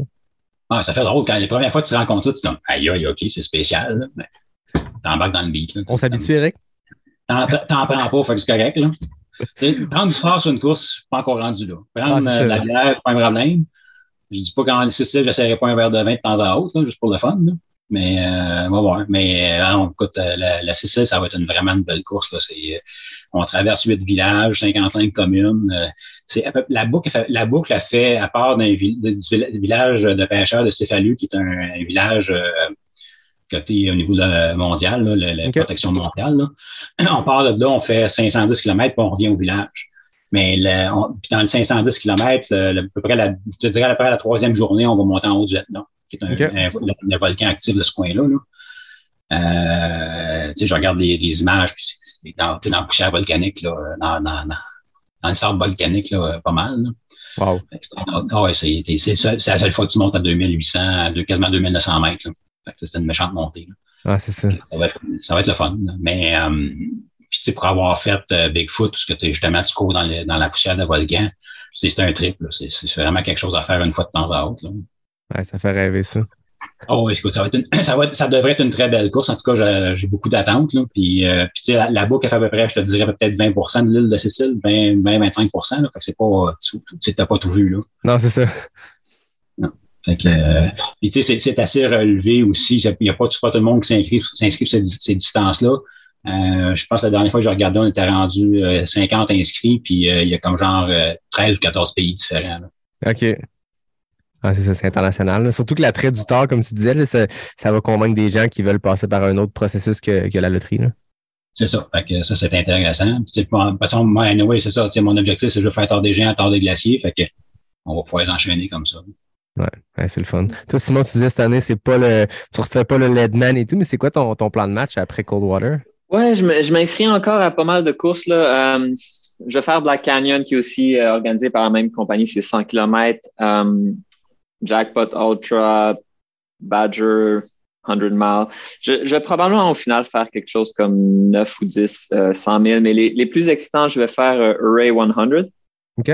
qui est, euh, qui est dans le coin de Hard Rock, euh, qui est aussi une course avec euh, vraiment beaucoup de dénivelé. Ça, ça va être vraiment le fun. Puis je vais aussi faire Leadville euh, quelques semaines après ça. Donc, je vais sûrement passer l'été au Colorado ou au moins un ou deux mois, puis euh, juste monter les montagnes là-bas. là. Je pense que je cours beaucoup, mais ma passion, ça reste plus hiking, montagne. Ouais. Euh, donc, euh, je vais, je vais en profiter. Là. Je vais faire les 14 000 pieds, euh, les montagnes de 14 000 pieds. J'en ai fait, je les ai presque toutes faites déjà. Puis je vais en faire quelques-unes de plus. Ah, c'est cool, ça. Ça fait rêver tout ça, les gars. C'était super intéressant de vous jaser, de découvrir parce que moi, ça, me- donne encore le vertige quand j'entends les enchaînements de courses que vous faites, les places que vous faites, ça me fait, ça me fait capoter. Je pense qu'on va avoir beaucoup de fun à Coldwater. Euh, ça va être un plaisir de se croiser. C'est ça qui est le fun, c'est que là, on est sûr qu'on va se croiser dans le parcours, peu importe les vitesses de qui, de comment ça se passe, on va se voir. C'est des books aller, ben pas les retours, mais washing machine, donc on change de direction à chaque boucle. On va avoir le temps de moins de se taper dans la main puis de, de jaser un peu. Euh, merci de, de, votre temps. C'était cool de, de, vous jaser. Puis euh, j'espère vous croiser puis pouvoir euh, échanger, partager quelques kilomètres avec vous pendant la course. Oui, oui, non, ça, ça va être cool. On va aller courir. Je suis assez facile à spotter. J'ai probablement une casquette de requin ou une casquette okay. de, de, renard, selon, selon mon humeur. Là. Donc, vous allez me voir de loin, en fait. C'est un requin jaune, donc. OK, un requin jaune à spotter requin sur le jaune. parcours. Est-ce qu'il y a quelque chose qui te fait choisir entre le renard et le requin? C'est-tu l'état d'esprit du matin? Euh, c'est l'état, oui, exactement. tu te laisses inspirer. Il faut choisir le bon costume, c'est assez important. Ouais, c'est, le, truc le plus important. C'est qui le couvre-chef ou le costume, sa grandeur? Là? Ah, c'est juste un couvre-chef, malheureusement. Ah, okay, bon. C'est pas comme ben... une javelina, mais. non, mais en, en, y repensant, je pense que le truc le plus important, c'est d'avoir du fun le plus longtemps ouais. possible. À un moment donné, c'est plus possible d'avoir du fun, mais si tu as du fun au moins pendant 60-80 000, ensuite, c'est pas trop pire. Ouais, c'est ça. Après ça, c'est pas super. Eric, est-ce qu'on va te spotter avec un couvre-chef particulier ou. Euh... Je penserais pas. c'est le gars qui prend une bière dans un ravito, c'est comme ça qu'on va le spotter. Peut-être. Dans, une, dans, un 100 000, moi, je me change souvent. Là. Ouais. Je prends, je, ouais, moi, je prends le temps de me changer. Euh, pas, pas, le bas, mais le haut, oui, je me change ouais. souvent. Ouais, j'aime ça, j'aime ça repartir au sec. Là, puis, je trouve que quand tu repars au sec, ça donne un petit boost d'énergie là, à le premier 10 km. Là, fait que, Ouais, t'as raison. Moi aussi, je le sens. Même des fois, bon, quand on est les pieds mouillés, changer de bas, ça fait un charme. Mais même juste changer euh, casquette euh, qui commence à être un peu mouillée, souillée, ou un buff ou un t-shirt, tu changes ça, puis tu as l'impression d'être un, un, homme neuf. Oui. Puis, tu sais, moi, je veux dire, une des choses que, que je fais beaucoup sur les 200 000, c'est que je, change, je vais changer de bas, puis je vais changer le semelle à l'intérieur des souliers. Je ne changerai pas de souliers, mais juste okay. changer la semelle, puis les bas, tu repars comme si tu avais des souliers neufs. Ah ouais. Surtout, dans, surtout sur du dur comme ça, là. Euh, ça fait, dans, moi, je regarde Moab, ça fait, ça m'a aidé à passer à travers, là. Euh, même, même Bigfoot, il y a quand même des sections qui sont assez rocailleuses, puis euh, ça faisait une différence. Hein. Ah, c'est intéressant. On apprend des nouveaux trucs. Moi, ça fait 132 épisodes que je fais, puis j'avais pas encore entendu parler du V8 et du changement de semelle, fait qu'on en apprend tout le temps. À la semelle, ça fait honnêtement, la semelle, ça fait, plusieurs courses que je fais ça, puis euh, même sur les 100 000, je le fais, je le fais de temps à autre. Là, ça, okay. ça t'évite de planer des espadrilles au complet. Ah oui. C'est bien moins, bien moins exigeant. Puis, à la limite, je, des fois, je me mets même une paire de semelles dans mon, dans mon, dans mon sac, puis je peux changer n'importe où. Là, OK. Ah, c'est pas fou, ça. Super quand intéressant. Tu sens, quand, tu sens comment ça, avance, ça, ça, commence à taper dur, là. Ouais. Comme si tu avais des espadrilles neuves. intéressant. On va peut-être tester ça. Hey, merci beaucoup, euh, Simon Eric. C'est un grand plaisir de, de jaser avec vous. J'espère que, que qu'on va se croiser là-bas. J'espère que les gens qui écoutent ont eu du fun à vous découvrir. Puis, euh, comme tu disais, Simon, tu as un channel euh, YouTube, tu as des vidéos euh, vraiment cool. Quand j'ai appris t'étais qui, quand Fanny m'a parlé de toi, j'étais allé voir ça. Puis, ton, ton Ledman, notamment, c'est une super vidéo. Puis, euh, ben, Eric, Simon, bonne fin de journée. Eric, bon vol demain jusqu'à Las Vegas. Puis, on se voit en Arizona, les gars. Parfait. Hey, ciao, bonne journée. Bye bye. On est le dimanche 8 janvier. D'ici une semaine, en fait, dans une semaine pile, je devrais avoir fini mon Coldwater Rumble 100 miles en Arizona. Aujourd'hui, six jours avant la course, c'est ma dernière longue, un 25 km, super easy. J'ai fait la première moitié avec mon ami Richard Turgeon qui était de passage à Québec. Ça a été cool. Des très bonnes sensations en ce moment. Il fait à peu près moins 20, moins 25 avec le ressenti. Donc on est loin d'une température qui ressemble à ce que je vais avoir dans le désert, mais ça forge le mental. Ben non, on est bien. Je suis vraiment content de, mon build-up jusqu'à la course. C'est particulier, c'est un 100 000 en janvier comme ça, au moment où d'habitude on est plus en saison morte. C'est un entraînement qui est un peu différent. Quand j'ai fini la CCC, ben une semaine après, je courais le 42 Saint-Simon à l'UTHC. Mais après ça, c'était vraiment une saison morte. Fait que, alors que beaucoup d'autres coureurs, coureuses étaient dans leur, euh, leur fin de saison, leur objectif A, moi, deuxième moitié de septembre, octobre, j'étais en saison morte. Vraiment plus easy. Quelques sorties de course par semaine, mais pas d'intensité, pas de longue. Puis novembre, fin octobre, là, je suis reparti à fond. Il y avait deux grands moments d'intensité. dans mon build-up jusqu'à la course. D'abord, le 4 novembre au soir, avec euh, quelques amis, Jeff Cochon, Julien Lachance, Juliane Claros, Simon-Pierre Leblanc, François Boucher. On a fait le, le FKT gare à gare, donc un 95 km sur le plat. Donc une très bonne simulation pour ce que je m'en vais vivre en Arizona. De courir sans arrêt, de pas trop changer le pace parce qu'il n'y a pas de grosses montées, grosses descentes. Dans le très plat, c'est complètement différent. C'est pas plus facile parce qu'il n'y a pas de dénivelé. C'est juste différent de garder la même motion de course tout le temps. Garder un rythme quand même soutenu. Avec un, quasi 100 km pour tester un peu l'état du corps suite à la saison morte. Il s'est très bien passé sous les objectifs. Puis ensuite, début décembre, c'était une semaine un peu plus intense. Une semaine que mon coach Eric Deshaies appelle la semaine des 20. Avec 20 km le lundi, 20 km le mardi, mercredi, jeudi, vendredi, samedi. Puis le dimanche, ben, question de se gâter, on fait le double. Donc avec les petits extras ici, là, ça a fait une semaine de 165 km. Encore là, pas de bobo. Donc, deux semaines de haute intensité, ou en tout cas deux efforts de haute intensité, un test sur 95 kg continu, puis une grosse semaine de volume. Le reste, le plus misé sur de la qualité que de la quantité. Donc j'arrive vraiment confiant. Je pense pas que je suis euh, over-entraîné.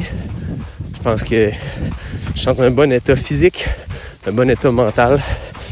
Donc euh, j'ai juste hâte de sur le parcours, d'avoir du fun. Souvent, le plus gros effort, c'est de se rendre à la course, se rendre à la ligne de départ. Puis là, je me rends. Puis je suis heureux, je suis content. Je suis fier de ce que j'ai fait. Fait qu'après ça, la course, ben, il reste juste à la faire.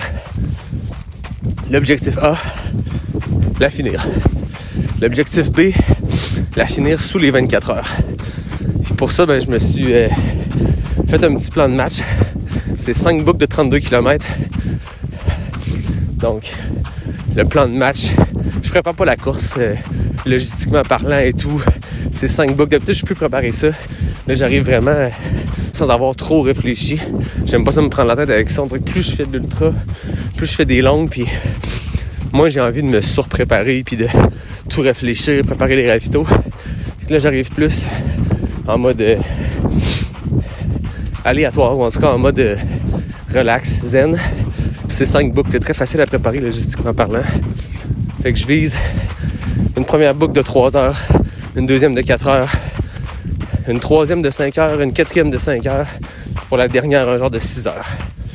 C'est très aléatoire, c'est pas basé trop sur euh, des grandes analyses scientifiques, mais je me dis qu'en faisant ça, en me gardant sur ces paces-là, je me mets en position pour faire autour de 23 heures. Fait que j'ai une marge de manœuvre. C'est l'objectif. À 6 jours de la course, euh, c'est ce que je viens de décider dans ma tête en courant. Est-ce que ce sera ça? Peut-être que oui, peut-être que non. On verra. Le but, c'est juste d'aller se pousser, d'aller s'amuser dans, dans le désert. On s'en parle plus tard. Ciao! On est le mercredi 11 janvier. Je viens de faire ma première course depuis que je suis arrivé en Arizona. Euh, j'ai fini de travailler à 3 heures. C'est ça qui est le fun avec le décalage horaire. Hein? Euh, commence à travailler très tôt. Fini de travailler aussi très tôt. Parfait pour aller finir la journée sur les sentiers avec le, Golden Hour. J'ai décidé de, travailler tant qu'être ici euh, ben, pour plein de raisons. De un, je suis seul ici. Ma blonde n'est pas là, ma famille n'est pas là. Donc, je sais pas comment je remplirais mes journées parce que de un, j'ai déjà visité pas mal Phoenix quand j'étais venu il y a quatre ans. Um, puis de deux, ben j'étais en taper. Fait que l'activité principale que j'aurais à faire, c'est d'aller courir dans les parcs nationaux. Puis ça me tente pas de me brûler avant ma course puis de faire des journées pas possibles. Fait que euh, je me connais. J'ai décidé d'être sage. La dernière fois que je suis venu ici, je pense que j'ai fait un 20K deux jours avant mon 50K. Donc euh, à ne pas faire vraiment à ne pas faire. Mais euh, c'est tellement beau qu'on a le goût de courir. Fait que je me connais, je décide de travailler. Mais commence très tôt, vers 6 heures. Puis je pense que j'ai fini aujourd'hui à 2h30, 3 heures. Euh, donc euh, c'était parfait pour venir finir la journée sur les sentiers. J'ai essayé un sentier qui s'appelle le, Lost Ranch Ruins Trail. donc le, le sentier des ruines du ranch perdu. Un peu écoute, on dirait le nom d'un film d'Indiana Jones, je sais pas. Mais, euh, mais c'est vraiment spécial. C'est une boucle de 8 km, 400 mètres de dénivelé. Fait que déjà en partant, j'ai fait en 8 km le dénivelé de la boucle de 32 de ma course de samedi. Mais c'était le fun. Je me suis mis du bon dénivelé dans les pattes. Euh, c'était beau. Puis, à un moment donné, euh, dans la boucle, on arrive à une espèce de... En fait, c'est les vestiges. Il reste juste la cheminée. Euh, donc... Vraiment le manteau de la cheminée, le foyer, puis l'espèce de cheminée qui monte dans les airs. C'est des ruines. On voit que c'était un bâtiment avant, mais il reste juste les planchers et cette cheminée-là. Puis je allé lire un peu parce que je voulais savoir ben, c'est quoi cette affaire-là. Puis il y a plusieurs théories, mais c'est comme pas clair ce que c'est. Euh, puis c'est vraiment très drôle. Une des, des, euh, hypothèses qui est avancée, c'est que c'est un ancien ranch euh, style resort nudiste d'acteurs d'Hollywood. Donc, je suppose que des acteurs actrices d'Hollywood se, se, se, rejoignaient ici euh, entre les montagnes cachées de l'Arizona pour euh, venir, euh, c'est ça, passer du temps dans un ranch nu. Donc, ça, c'est une des théories. Une autre, c'est que c'était un camp minier, parce qu'il y avait des mines dans le coin ici au début des années 1900. Fait que ça serait peut-être aussi les vestiges d'un bâtiment de ce village minier-là. Mais bref, euh, c'est vraiment très beau. Puis euh, c'est fou les, paysages ici, c'est le fun. J'ai comme un sentiment de déjà vu. Ça fait quatre ans jour pour jour que je suis venu ici pour faire la course justement à l'époque, euh, le 50K. Puis c'est drôle de revenir puis d'avoir des sentiments de déjà vu sur des, montagnes parce que c'est les mêmes que je vois parce que je suis retourné exactement même Airbnb parce que je m'étais fait un bon ami l'autre du Airbnb c'était un gars à peu près dans mes âges puis lui possède une maison ici, euh, puis loue des chambres.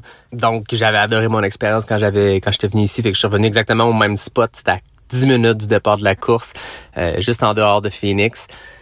Fait que bref, c'est les mêmes montagnes, les mêmes panoramas. Puis là, tu te mets à courir, tu sors dehors, puis c'est les mêmes odeurs. Puis tu sais, des odeurs que t'as pas senties depuis quatre ans parce que c'est des choses qui ressemblent à rien à ce qu'on a de la, à la maison.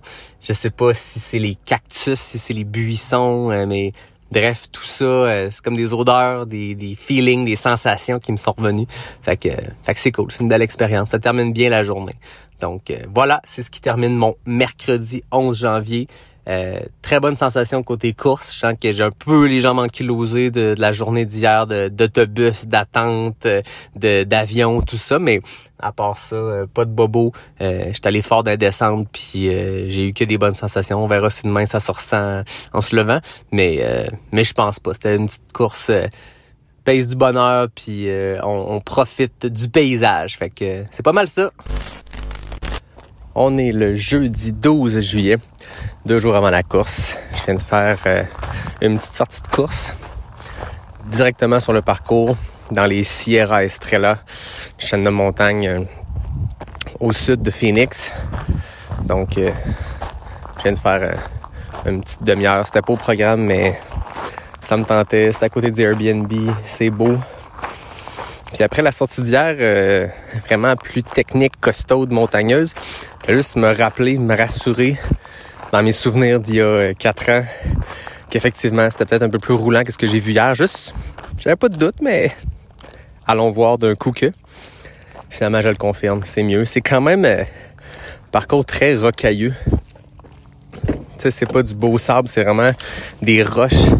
Un peu comme les, euh, un peu comme les descentes à Ricana. Les descentes dans des chemins de quatre roues qu'on a à la deuxième moitié du 125.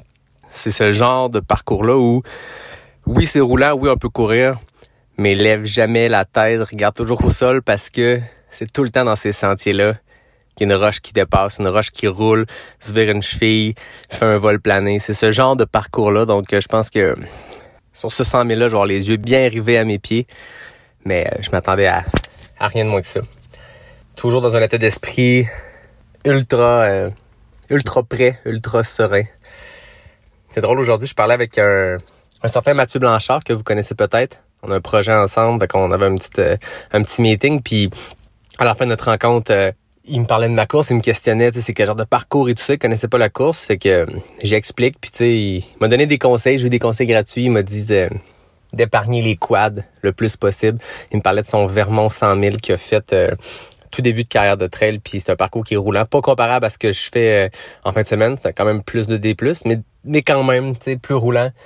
Puis c'est ça, il m'a dit de, bien rouler le pied, bien déposer le talon intelligemment, rouler le pied, euh, épargner les quads le plus possible parce que c'est ça qui va m'empêcher de, euh, courir en fin de parcours. Puis il n'y a rien de plus frustrant, comme il disait, de de pas capable de courir en fin de parcours sur quelque chose de plat. C'est le fun quand tu peux pas courir, mais que tu es dans des grosses montagnes. Anyway, tu fais du, euh, du power hike. Là, on n'est pas là-dedans du tout. Fait qu'épargner les quads pour pouvoir courir tout le long de la course jusqu'à la fin. Même si à la fin, c'est un petit trot hyper lent, ça reste mieux que de marcher. Il m'a dit un autre truc en finissant qui est... Ça va me rester en tête. Je veux dire, c'est rien de... C'est rien de nouveau, c'est quoi qu'on a déjà entendu, qu'on s'est déjà répété, mais de l'entendre comme ça à 48 heures du début de ma course, euh, je pense que ça va me résonner dans la tête, mais il m'a dit, le corps peut aller beaucoup plus loin que ce que la tête va te dire. Mathieu a extrêmement raison là-dessus. Donc voilà. Il fait toujours très beau. Beaucoup plus chaud aujourd'hui, à 22-23 degrés. Le fond du vent est quand même froid, mais ça demeure quand à l'abri du vent, on suit à grosses gouttes. Je voudrais pas être ici le 6 mois de l'année où il fait 40 en moyenne.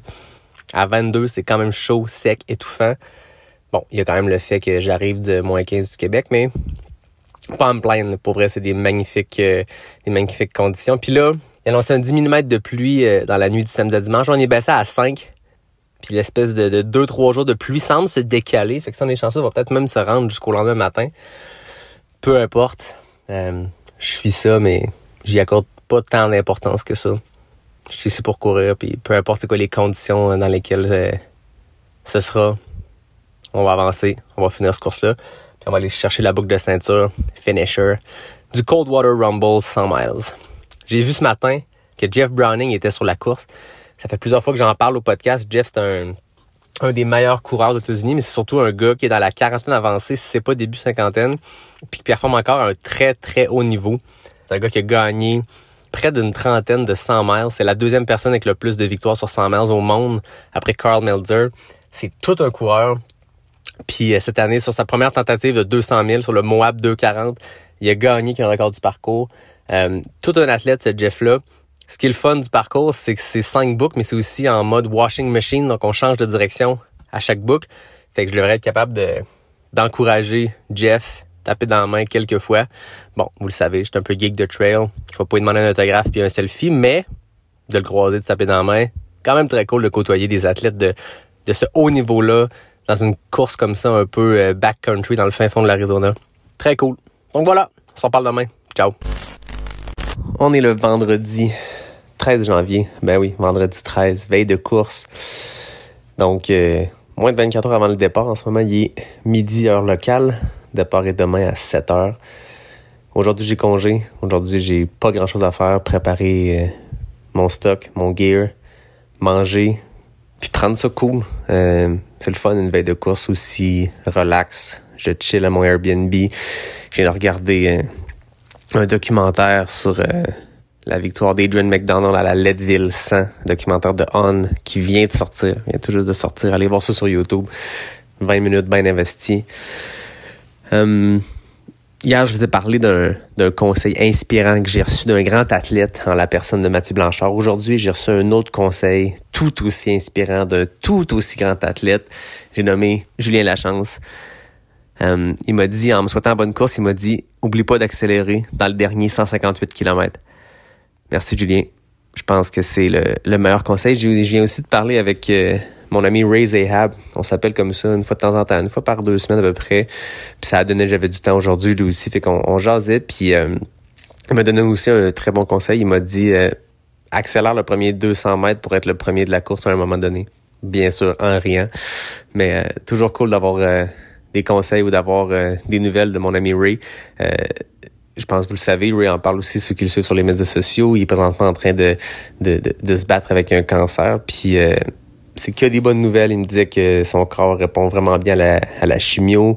Euh, donc les médecins sont super encouragés pour la suite. Euh, puis lui, entre ses euh, entre ses traitements de chimio, il réussit à faire des expéditions comme lui seul sait le faire. il part à début février dans l'Arctique faire une expédition d'une dizaine de jours. Donc toujours aussi inspirant ce Ray là tellement une bonne personne, tellement une grande source d'inspiration pour beaucoup de monde. Puis je pense qu'en ce moment, il y a aussi ça qu'il veut dans sa démarche de, de montrer qu'il va kicker le cul de ce, de ce cancer-là, mais aussi montrer que, que c'est possible de revenir de ça puis de continuer d'être actif. Euh, c'est sûr que Ray, c'est un athlète d'exception, mais je pense que ça peut inspirer les gens, puis pas obligé d'aller traverser l'Arctique pour, euh, pour euh, se sentir vivant ou pour montrer qu'on a euh, battu ce cancer-là. Mais bref, je pense qu'il peut inspirer les gens à, montrer que c'est possible d'aller mieux après un cancer.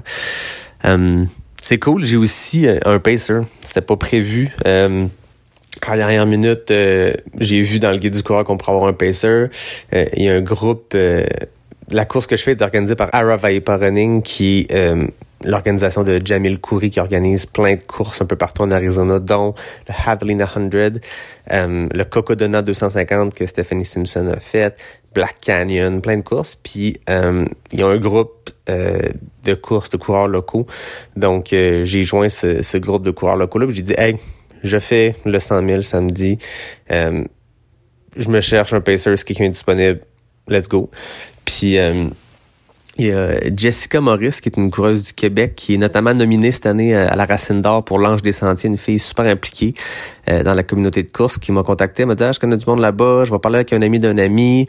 Avec mon message original dans le groupe a pas donné euh, grand-chose. Mais après ça, ce gars-là, qui je pense est bien connu dans la communauté de course en trail euh, ici en Arizona, a reposté dans le groupe « Hey, il y a un ami d'un ami qui cherche un pacer. » Et là, il y a une fille qui m'a répondu. Elle aussi s'appelle Jessica, Jessica Mary, qui est une mère de famille ici, qui est impliquée dans la communauté de course, qui a répondu « Hey, moi, ça me tente. » On s'est écrit par Messenger.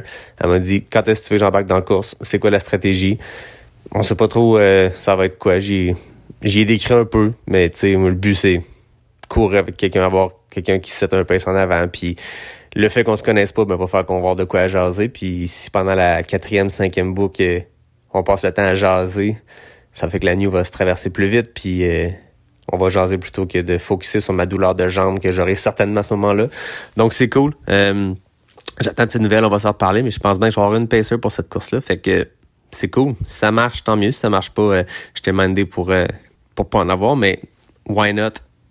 Sinon, dernier truc de ce radio-journal du jour, euh, hier soir, euh, je soupais à mon Airbnb, puis tu sais, c'est un, c'est un Airbnb avec trois chambres en location, puis j'allais avec euh, un gars qui loue aussi une chambre qui s'appelle Ray Raymond. c'est un Mexicain qui vit à El Paso, Texas, qui en fait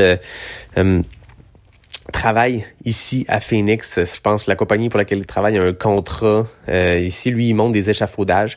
Puis euh, il loue la chambre ici depuis plusieurs mois. Puis euh, il cuisinait, on jasait. Puis euh, il me contait qu'il aime tellement le soccer que lui, dans le fond, il travaille six jours semaine, 12 heures par jour, de 6 le matin à 6 le soir, du lundi au samedi, travaille ici à monter des échafaudages à Phoenix.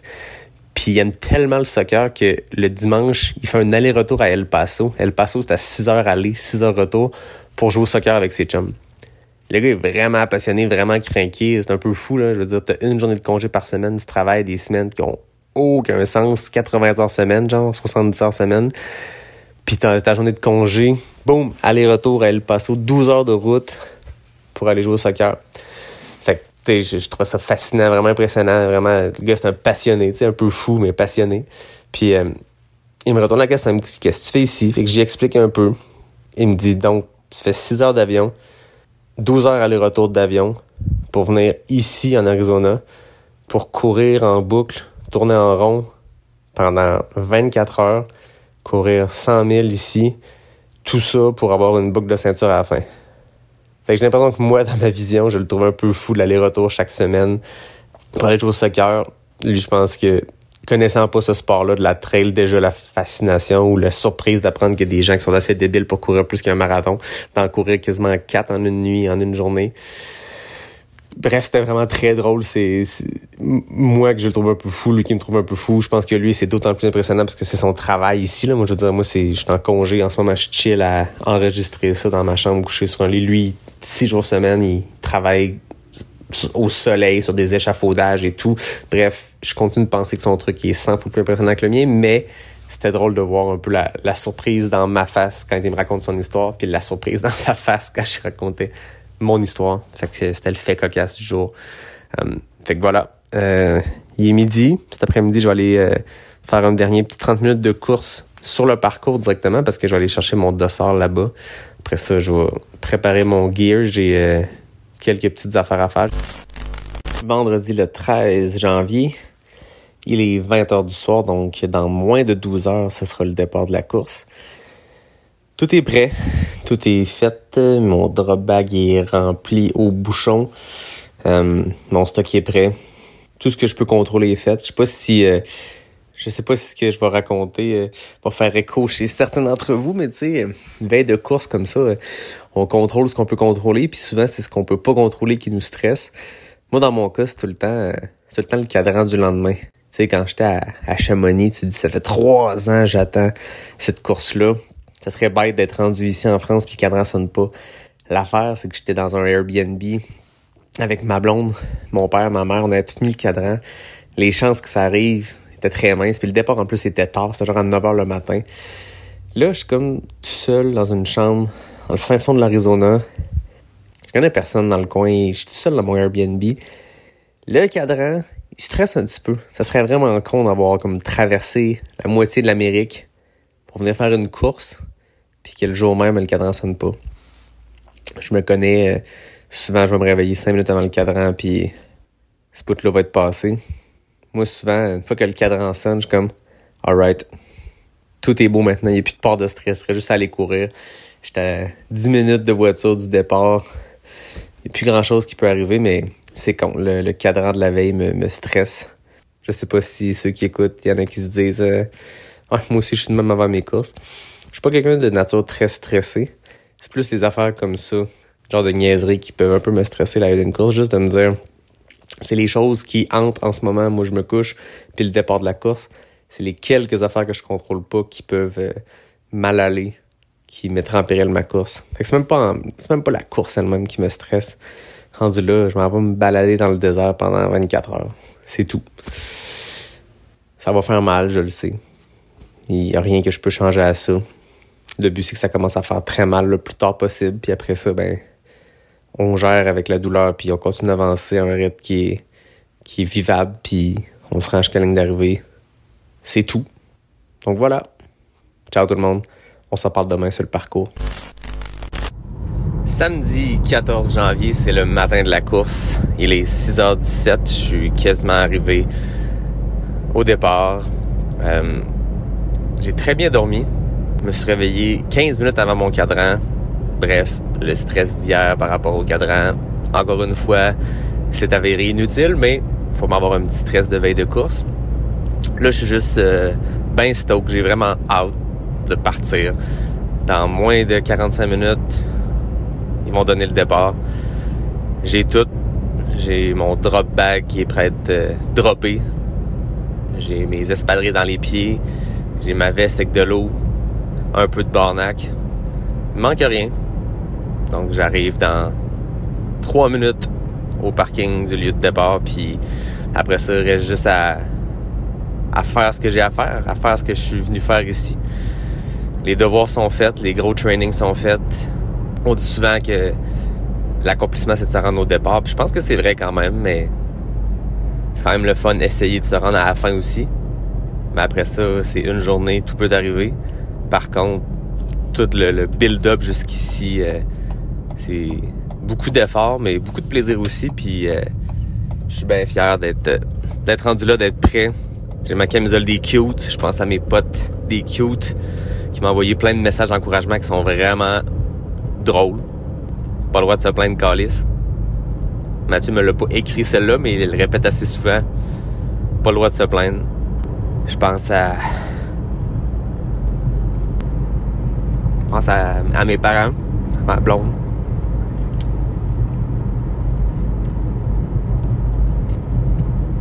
C'est un sport qui. Je sais pas, des fois je trouve qu'il y a un peu d'égoïsme à ce sport-là dans tout le temps qu'on met là-dedans. Puis euh, je voulais rendre fiers aussi. Voilà. Let's go! C'est le temps d'avoir du fun puis de finir cette course-là. Ben, de la commencer, mais de la finir aussi. On se parle euh, probablement pendant, mais surtout euh, après, je suppose. Ciao! Ça fait 17 minutes que la course est partie. Et je vous parle déjà. Mais là, c'est magnifique. On court direction est. Fait qu'on a le lever du soleil dans notre face. C'est magnifique. Sachant que le soleil se lève environ vers 7h20. Sachant mon objectif, d'être sur la barre des 24 heures. L'idéal serait que ce soit le seul lever du soleil que je vois dans la course. Mais la consolation, si ma course va pas tout à fait comme je veux et que ça prend un peu plus que 24 heures, la consolation sera que j'aurai un deuxième lever du soleil dans les montagnes. Puis je vous dis, c'est beau à Chris. Ciao! Ça fait 3h20 et 25 que je suis sur le parcours.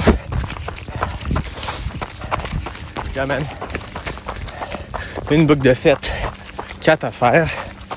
Je vais une à la fois, mais je suis dans les objectifs. Je visais euh, des temps environ de 3h, 4h, 5, 5 et 6 pour les euh, 5 boucles. Yeah, man. 3 heures, je pense que c'est trop rapide. là. Je veux dire, le premier homme, qui est Jeff Browning, a fait ça en 3h05. Je pense que j'avais mal évalué ça, mais je pense que le 7 heures sur les deux premières, le 12 sur les trois premières, c'est des bonnes références. Ce qui voudrait dire que ça va quand même bien. On est vraiment chanceux. Avec les forecasts de pluie qui annoncent, ça fait qu'en ce moment, c'est très couvert. Donc, on n'a pas de soleil. Good job, keep pushing. Good job, guys. Donc, ouais, c'est couvert. Donc, ça sera peut-être pas même toute la journée, mais pour l'instant, on s'en sauve. là. Il est 10h et quasiment 10h30, puis on n'a pas le soleil direct. Good job, guys.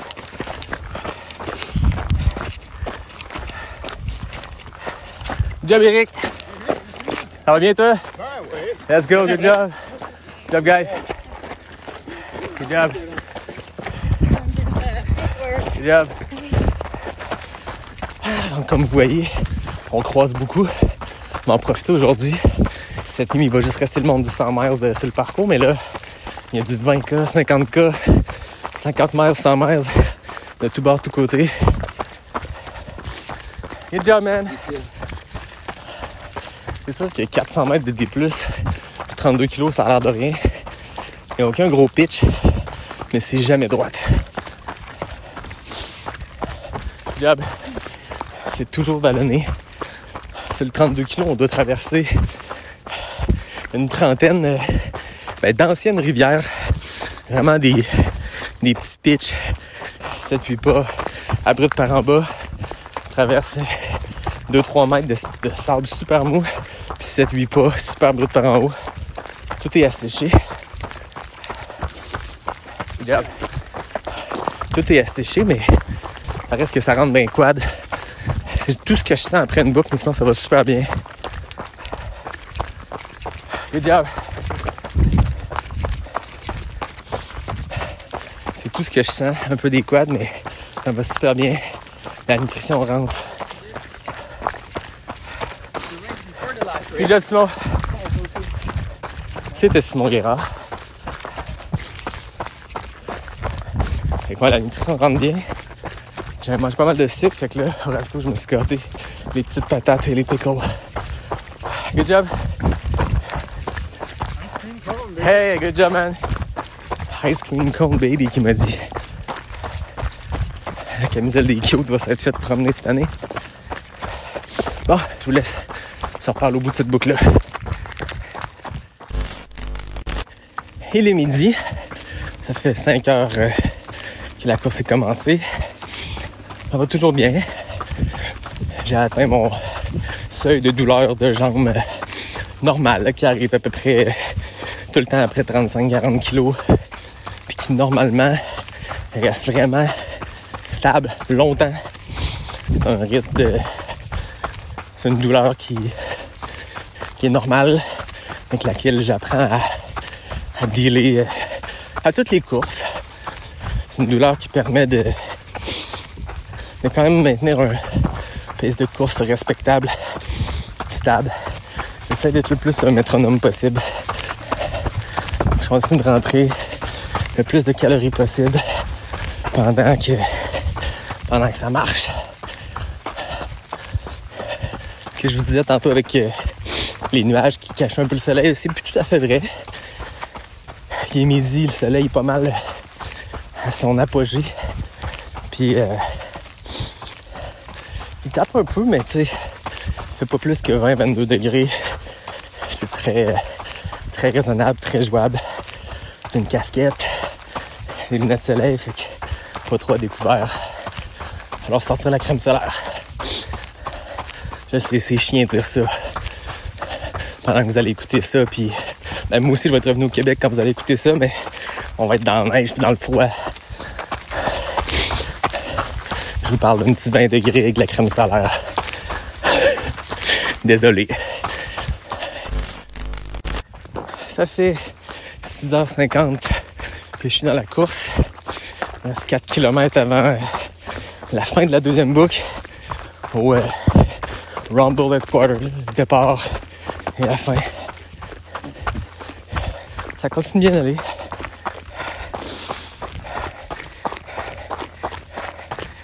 Giddy up, Jeff! Killing it, man! C'était Jeff Browning, le meneur du 100 miles, coureur légendaire. Vous le savez, j'étais un geek de course. Si vous demandez pourquoi j'ai dit Giddy up, allez le suivre sur Instagram, at Go Bronco Billy, vous comprendrez. Bref, ça va bien. Deuxième boucle là, je me suis beaucoup fait dépasser par des gens du 100 000. Pas que ça me dérange, je suis pas là pour une position, je m'en sac. Mais je me suis questionné. J'ai du temps à ralentir ça? Je pense que non, je pense que je suis vraiment à la vitesse que, que je pensais que je voulais aller à ce moment-ci de la course. Je pense que c'est pas tout le monde qui a les mêmes stratégies de course.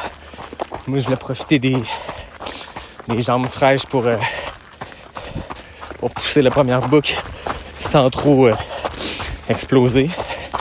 Je pense que j'ai fait la première boucle rapide autour de des coureurs qui sont beaucoup meilleurs que moi. Sans doute dans la deuxième boucle, je courais avec un gars qui venait de l'État de Washington, on jasait un peu. Il me disait qu'il il visait il visait stop 20 heures. S'entend, je suis pas euh, du tout dans ces objectifs-là. Fait que peut-être que je suis parti un peu vite, mais en ce moment, je le regrette pas. J'ai fait ma première boucle à la vitesse qui me semblait bonne. En ce moment, je fais la deuxième à la vitesse qui me semble bonne, puis on va continuer. Le ciel s'est couvert, donc euh, c'est cool. Puis trop de soleil. Ça va bien. Très cool dans les ravitaux. Il y a des petites patates, bien sûr, mais il y a aussi des morceaux de cornichons. Puis ceux qui ont écouté mon, mon Ultra en balade au LT savent que ça faisait partie de ma stratégie de nutrition. Surtout le jus, mais c'est bon. J'ai remarqué que les dernières fois que, que j'ai bunké ou que j'ai pu être capable de manger, peut-être trop de sucre j'essaie de balancer un peu plus avec du salé. Voilà, on se parle plus tard. 8h40 de course. Ça va bien? Je viens de prendre un petit euh, Red Bull au dernier ravito. Ça donne un petit kick. Autant la deuxième boucle a bien été, dans le sens où j'ai fait exactement le temps que je voulais, un genre de 4h10. Autant je l'ai trouvé dur mentalement à, à découper ou à se motiver parce que tu sais, on est encore très tôt dans la course. Mais les jambes commencent à faire mal, tu sais, t'arrives au 40e, 50e, 60e kilomètre. C'est sûr que les jambes font mal, mais il en reste long. Good job, man. J'ai trouvé que la deuxième boucle était tough à découper mentalement ou à motiver mentalement. Autant la troisième, c'est complètement autre chose.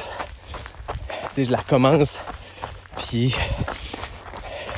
je suis encore dans les premiers kilomètres. J'ai peut-être 10 euh, kilos de fête sur 32, mais quand je vais atteindre le prochain ravito, je vais être à 83 km et que je vais dépasser la moitié. Et après ça, 6 km, un autre à Vito, 7 km, puis j'arrive au, au finish. Je vais être à 96 km. C'est énorme. Non seulement je vais dépasser la moitié, mais j'arrive à 96. je me rappelle que à Bromont, 95e kilo, c'était l'espèce de point milieu que je me donnais mentalement pour que justement ce point milieu-là euh, soit un peu plus loin dans la course. Puis je suis un peu dans le même bout. Trois books on my own, seul. Ensuite, j'ai une pacer. Elle m'a écrit tantôt, elle va être là seulement pour la quatrième book, mais ça me dérange pas. J'anticipais que la quatrième aussi est peut-être plus tough mentalement, dans le sens où, oui, t'es vraiment mal, mais t'es pas dans les derniers kilomètres, T'as mal dans tous les centimètres carrés de ton corps, puis reste encore 50 kilos, 45 kilos. Je l'anticipe pas de même, mais je me dis que avoir un pacer sur la quatrième book, c'est un excellent plan. On va jaser. Je la connais pas tout, elle me connaît pas tout, fait que on va apprendre à se connaître. Puis cligner des yeux. Puis je vais être rendu euh, sur ma cinquième book, puis rendu là, euh, tout peut prendre le bord. On s'en fout. Dernier 32 kilos d'un 100 000.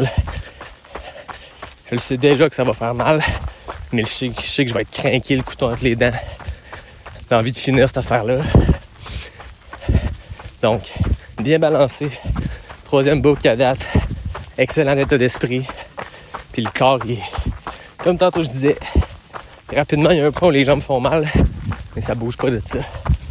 J'ai capable de maintenir un genre de 6, 6, 30 kilos assez easy. Prends ça cool, je vais pas me brûler. Je marche les montées plus abruptes. C'est drôle ici. Euh, il y a quelque chose que ben, je me rappelais pas d'il y a 4 ans, mais là en tout cas c'est, notable parce que c'est partout. Faut éviter les pommes de route, alias les crottes de chevaux. Parce qu'on partage une grosse partie des sentiers avec les chevaux. On en a vu plusieurs à date, une dizaine. Ici, c'est un, parc national, mais je pense que c'est partagé ou prêté ou je sais pas par un ranch. Donc, il y a des chevaux. C'est cool.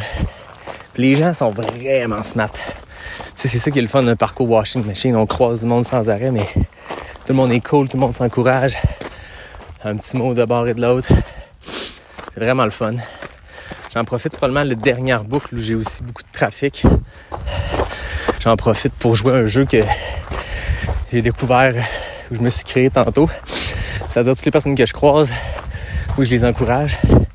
J'essaie de leur trouver un, un sosie à qui il ressemble. Je pense que le sosie le plus proche à date que j'ai vu, c'est un dude qui ressemble tellement à Louis-Jean Cormier. Good job.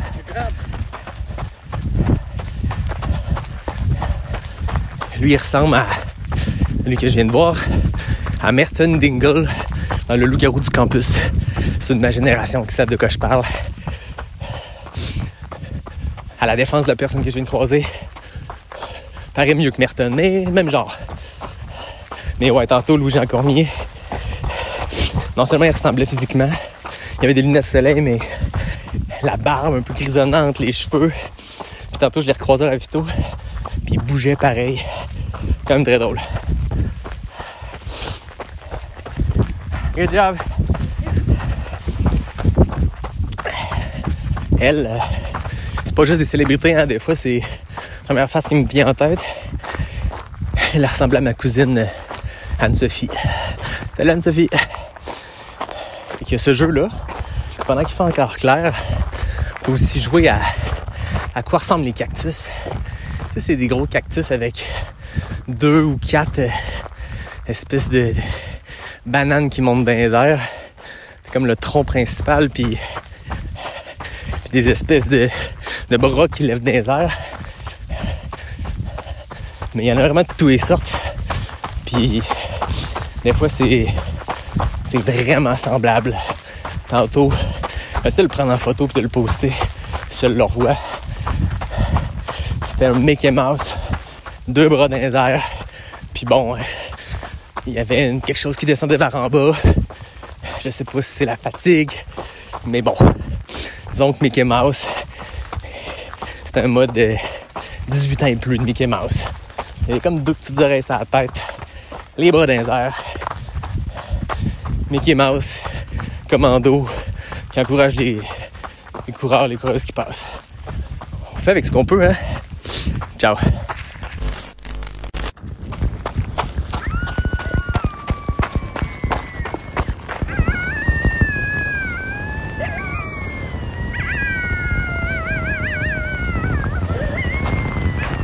Ça, les amis, c'est des coyotes.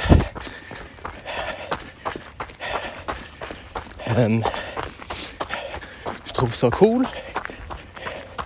Et à la fois, j'ai fuck l'idée, c'est dangereux des coyotes, mais bon.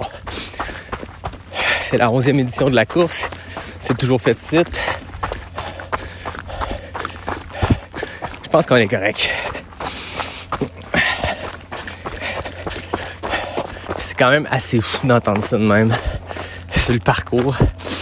Il est 7h04. Il vient de mettre les frontales parce que il fait noir euh, comme dans le cul d'un. L'expression c'est dans le cul d'un ours, mais dans le cul d'un coyote. Reste un genre de 5 kilos d'ici 5-6 kilos. Savez, j'ai pas de montre, que j'ai fuck all l'idée, mais 5 ou 6 kilos jusqu'au départ arrivé, finir la troisième boucle avec le sourire et les jambes pas trop pétées. Et là, je m'appelle Sir Jessica, que je ne connais pas, et je vais découvrir dans cette euh, quatrième boucle. Gracieuseté d'une mise en contact de Jessica Morris, coureuse québécoise, nominée à la Racine d'Or cette année. Pour l'Ange des Sentiers, et comme vous voyez, son engagement à aider la communauté dépasse les frontières du Québec. C'est pas pire ça, hein, Jessica? Donc, ça fait 17h23 que je suis sur le parcours. J'ai pas enregistré rien pendant ma quatrième loop parce que on jasait avec ma pacer qui était là pour la quatrième loop. Jessica, beaucoup de c'était cool. Et à la toute fin de la loop, we met Justin. Hey, hey! So we're gonna switch to English because Justin and I decided to do that last loop together. We'll see how it goes. We're both uh, aiming for bus sub uh, 24 hour, and we're uh, we're pretty confident we'll do it. How you doing, Justin? I'm feeling good. First time being on a podcast. It is. I think we'll have a lot of fun on that loop. We've been talking a lot, so we'll see how it goes. The miles will melt away and we'll be done Exactly. sooner than we think. We're already under the 30k marks remaining. You're right. Donc voilà. Se reparle probablement après la course. Merci d'être là tout le monde. On s'en parle plus tard. Ciao. Reste moins de 3 km avant l'arrivée. Ça fait 20h38 qu'on est sur le parcours. Justin et moi, on a fait une solide équipe. On a fait 25 miles ensemble à se pousser l'un l'autre selon les moments. Les deux, sans se connaître, on visait d'être en bas de 24 heures. C'était un objectif qui était possible, mais quand même, il fallait avoir une bonne journée. Là, on s'enligne pour être près du 22 heures. Ça n'a aucun sens. Puis en plus, on est sur Ravito. On était en troisième place. Troisième et quatrième l'un l'autre. Puis là, on s'est dit, hey, 25 miles ensemble. On va finir ça ensemble, main dans la main. On va traverser l'arche en même temps. On verra si l'organisation ajuste les chip times s'il y a des centaines de secondes de différence. Rendu long, on s'en fout complètement. Slowing down? Yeah, it's okay, man. Le quatrième n'est pas si loin de nous, mais on a une marge de manœuvre.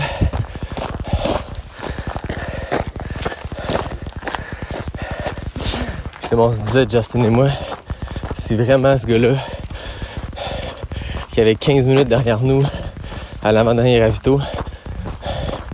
Si lui réussit à nous rattraper, il mérite en esti la troisième place. Puis nous, ben, s'en fout complètement des places.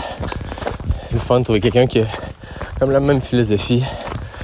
On s'amuse, on a dit des niaiseries. Des belles rencontres sur les trails. Même à l'autre bout des États-Unis. Lui vient du Rhode Island, fait on est clairement plus proche, lui et moi, ensemble. Québec, Rhode Island, que l'Arizona. Fait que, rendu là, il nous reste un 2 km. On va voir comment ça se passe. Pour l'instant, on pousse fort. On se trouve des petites raisons supplémentaires pour euh, pousser comme des cons. Laissez le temps à Justin de retrouver ses jambes, on est parti.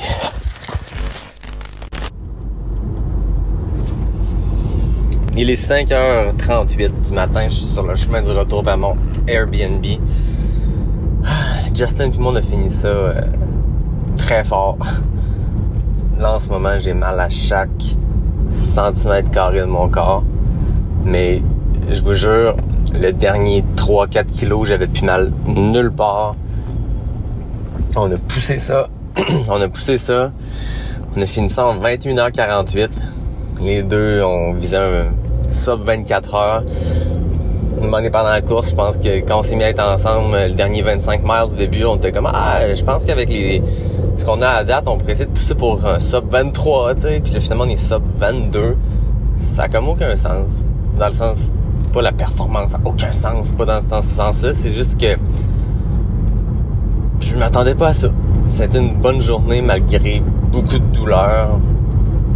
Je pense que c'est juste des bobos de, de, de, 100 000, dans le sens que c'est des douleurs, c'est pas des, des blessures, mais ça a fait mal de partout. J'ai juste mal partout. Le dos, le cou, la tête. Les...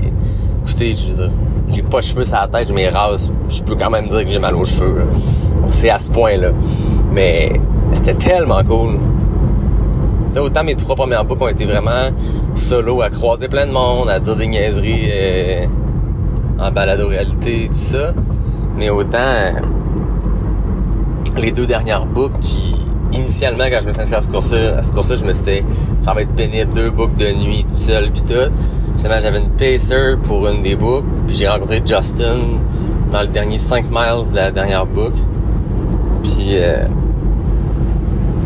sais, cool, on a fini fort ensemble, on s'était préparé à une façon de traverser les deux ensemble, ce qui est vraiment cool. Je pense qu'au final, il y a un chip time, là, on a fini littéralement en même temps, là, fait que en, termes des secondes, on devrait être correct, mais probablement que on a traversé la ligne de départ ce matin, hier matin, 7 heures. J'ai dû traverser une seconde après lui, parce que là, quand c'était ajusté, moi j'étais troisième, lui était quatrième, mais à, à une seconde de différence. Puis euh, Noah, le, directeur de course euh, de la course, a été assez cool pour manuellement modifier le résultat de Justin pour qu'on ait exactement le même chrono. Je pense qu'officiellement, ça doit s'afficher encore 3 et 4. Je sais pas qui est qui, mais on a eu le petit trophée, puis euh, j'ai dit à Justin qu'il pouvait l'avoir. Un bout de bois, là. Mais j'ai pris soin de prendre une photo sur le podium, lui, moi, sur la troisième marche. Il n'y a pas une séance de podium organisée. J'aurais vraiment aimé ça, être sur le même podium que Jeff Browning, qui a fini 4 heures avant nous autres. Mais quand même fou de se dire que, qu'on partage un podium avec une légende du trail. Bon, il n'y aura pas de podium physique, il n'y aura pas d'image de ça, mais théoriquement, on partage un podium avec Jeff Browning. C'est, s'il y avait une chose que je m'attendais pas dans, tout ça, c'était la portion euh, fighter pour une position pis tout ça, là, je veux dire. Sub, sub, euh, sub 24, je savais que possible. Toutes ces patentes-là, tu sais, ça va, là, mais...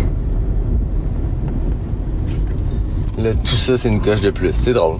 Au final, je suis juste vraiment content d'avoir euh, fini ce 100 miles-là.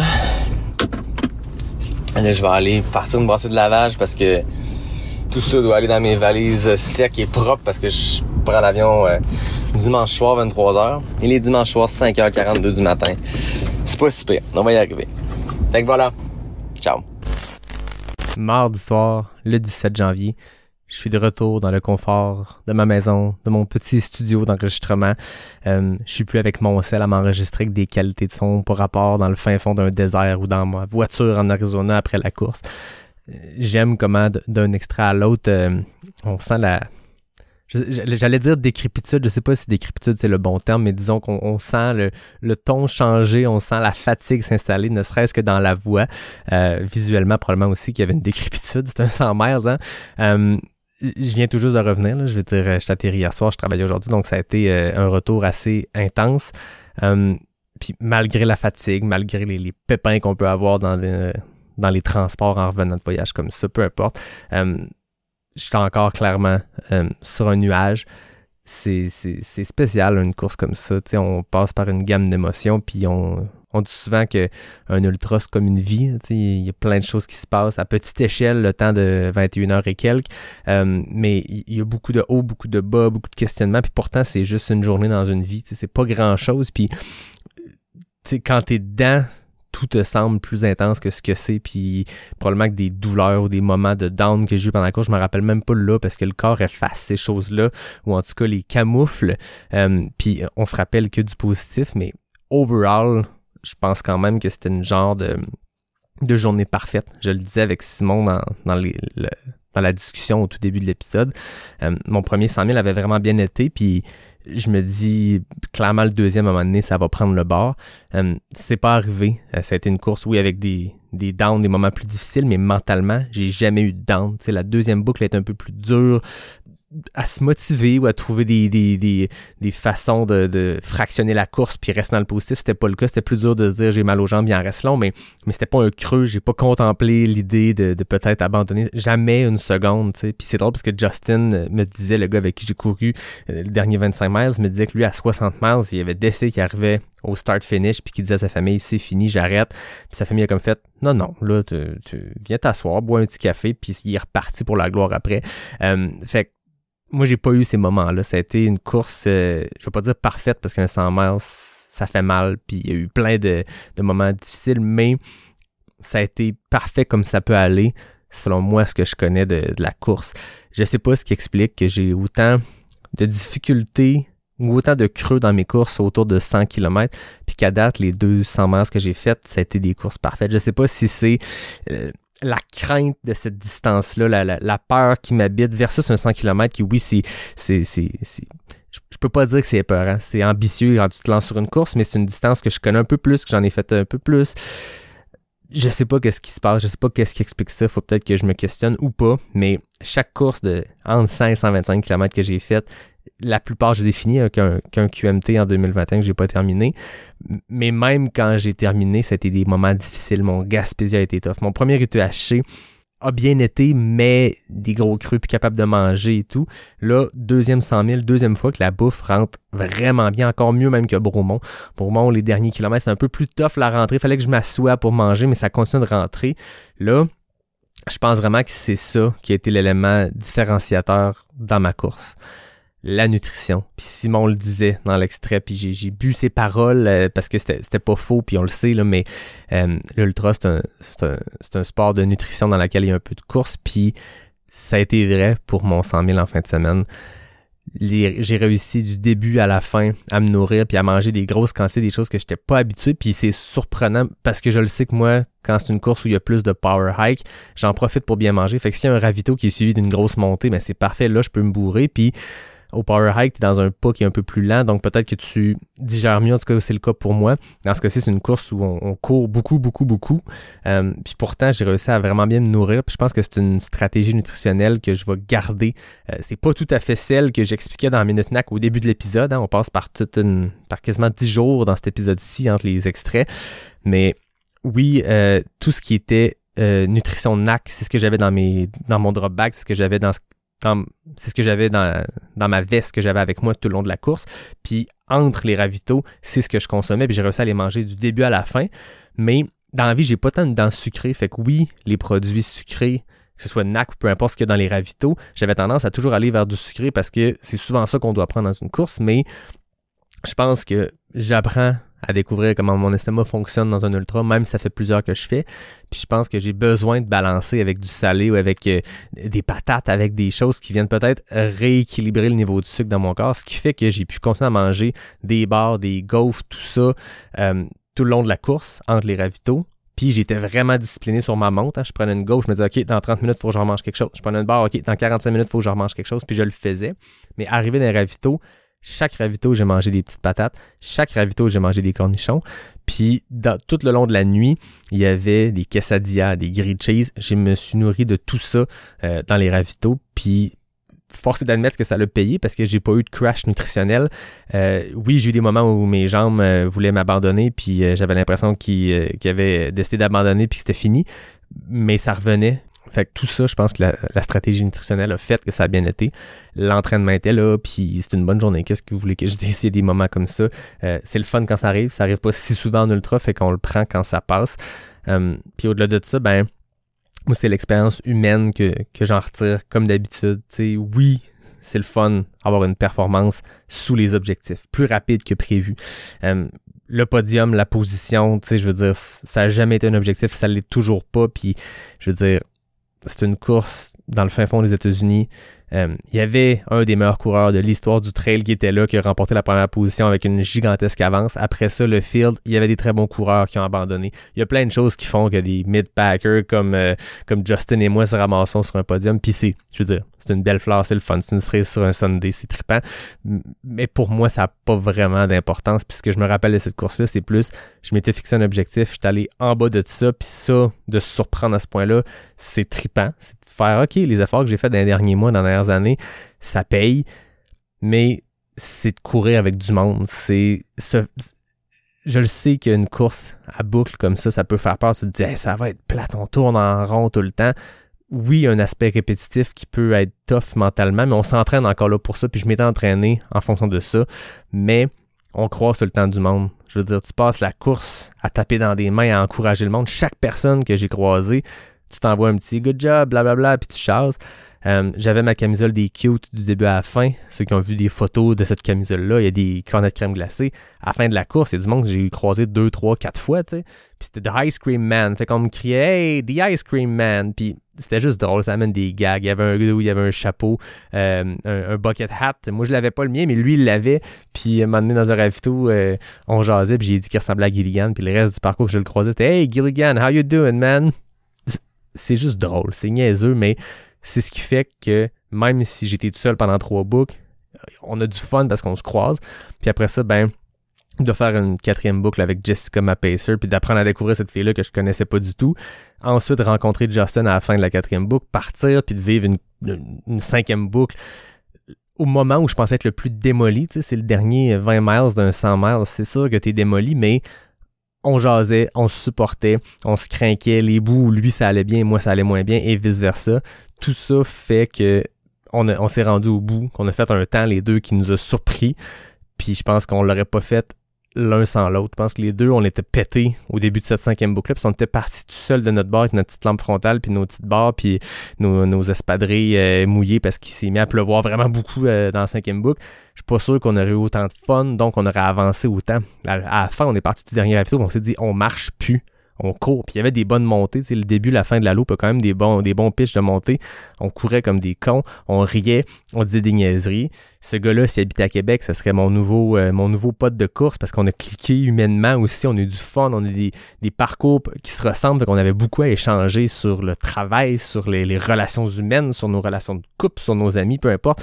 Bref, on a eu beaucoup, beaucoup de fun. Fait que on a bien beau se rendre à l'autre bout des États-Unis, faire une course, c'est une course objectif. On focus sur OK, je vais essayer de la finir, on se prépare pour ça. Rendu sur place, ce qui est trippant, c'est l'expérience humaine. C'est les, les bénévoles, je veux dire, la Coldwater Aid, le ravito où je laissais mon drop bag, qu'on croise deux fois par boucle. Au final, je passais là dix fois pendant la course. C'était les mêmes bénévoles du début à la fin ben c'est sûr qu'à la fin, tu as des insides, puis c'est rendu qu'ils te connaissent. Les coureurs du 100 000, on était 95, je, crois, une centaine tout au plus. Ben c'est sûr qu'on repasse là dix fois, fait qu'ils finissent par nous connaître. Bref, euh, tout ça, c'était vraiment trippant. Euh, je recommande cette course-là si vous avez l'occasion de le faire. Aravaipa Running, cette compagnie-là qui organise des dizaines d'ultras en Arizona, de Phoenix jusqu'à Flagstaff. C'est eux qui organisent le Cocodona 250 que Stephanie Simpson était venue jaser sur le podcast. Ils organisent Black Canyon, ils organisent Javelina 100 qui est une des 100 miles les plus connues aux États-Unis. C'est une organisation qui est vraiment, vraiment sur la coche. Puis ils ont d'autres courses comme Coldwater Rumble, comme d'autres qui sont un peu moins connues, un peu moins high profile comme peuvent l'être celles que je viens de nommer, mais qui sont organisées au quart de tour dans une ambiance très, très trail et le mot, ceux qui font une drinking game chaque fois que je dis roots, parce que je le dis souvent, mes excuses à la langue française, ben c'est une course qui est vraiment très, très roots, mais organisée au quart de tour par des pros qui font ça à l'année longue. Euh, l'esprit trail est là, aucun doute là-dessus. La communauté trail en Arizona ressemble beaucoup à celle du Québec, parce que j'ai jasé avec Jessica, ma pacer euh, de la communauté trail, puis ce qu'elle me disait de là-bas faisait vraiment écho avec ce qu'on peut vivre ici au Québec. Bref, une expérience euh, autant pour le, coureur que pour euh, l'humain qui, qui, est vraiment trippante. Donc, c'est ce qui met fin à cet épisode de Balado Réalité. J'espère que vous avez eu du fun. La semaine prochaine, on revient à notre programmation habituelle, des interviews avec des gens inspirants, des athlètes hors du commun, des gens qui font des grandes affaires, qui accomplissent de grandes choses. Euh, je sais déjà c'est qui mes trois prochains invités des trois, prochains épisodes. J'en ai plusieurs. Je sais déjà pour les prochains mois, les gens que j'aimerais recevoir, des gens avec qui je suis en discussion, mais je sais officiellement c'est qui mes trois prochains. Ça va être de la bombe. C'est vraiment des gens euh, exceptionnels qui ont beaucoup, beaucoup de choses à dire. On va aller sur des sujets que j'ai jamais abordés à pas sorti du bois. Euh, dans, deux de ces trois cas-là, c'est des gens qui m'ont approché, qui m'ont dit Hey, je suis déjà venu au podcast. J'ai un sujet que j'aimerais aborder, que je pense qu'il est important de jaser dans notre communauté. On fait-tu quelque chose? Puis moi, j'étais comme Hey, bien sûr, let's go. Fait que bref, j'ai bien hâte de vous partager ça. Je termine en remerciant le partenaire officiel de Pas sorti du bois qui est NAC. Je remercie aussi Capic 1 et Noctem qui sont les partenaires euh, alcoolisé et caféiné de Pas sorti du bois. Je remercie David Hébert pour le design graphique, Fred Desroches pour la musique. Je remercie tout le monde euh, d'être présent chaque mercredi pour écouter votre épisode hebdomadaire de Pas sorti du bois. Puis je vous dis à la semaine prochaine pour un prochain épisode de Pas sorti du bois, le podcast 100% trail.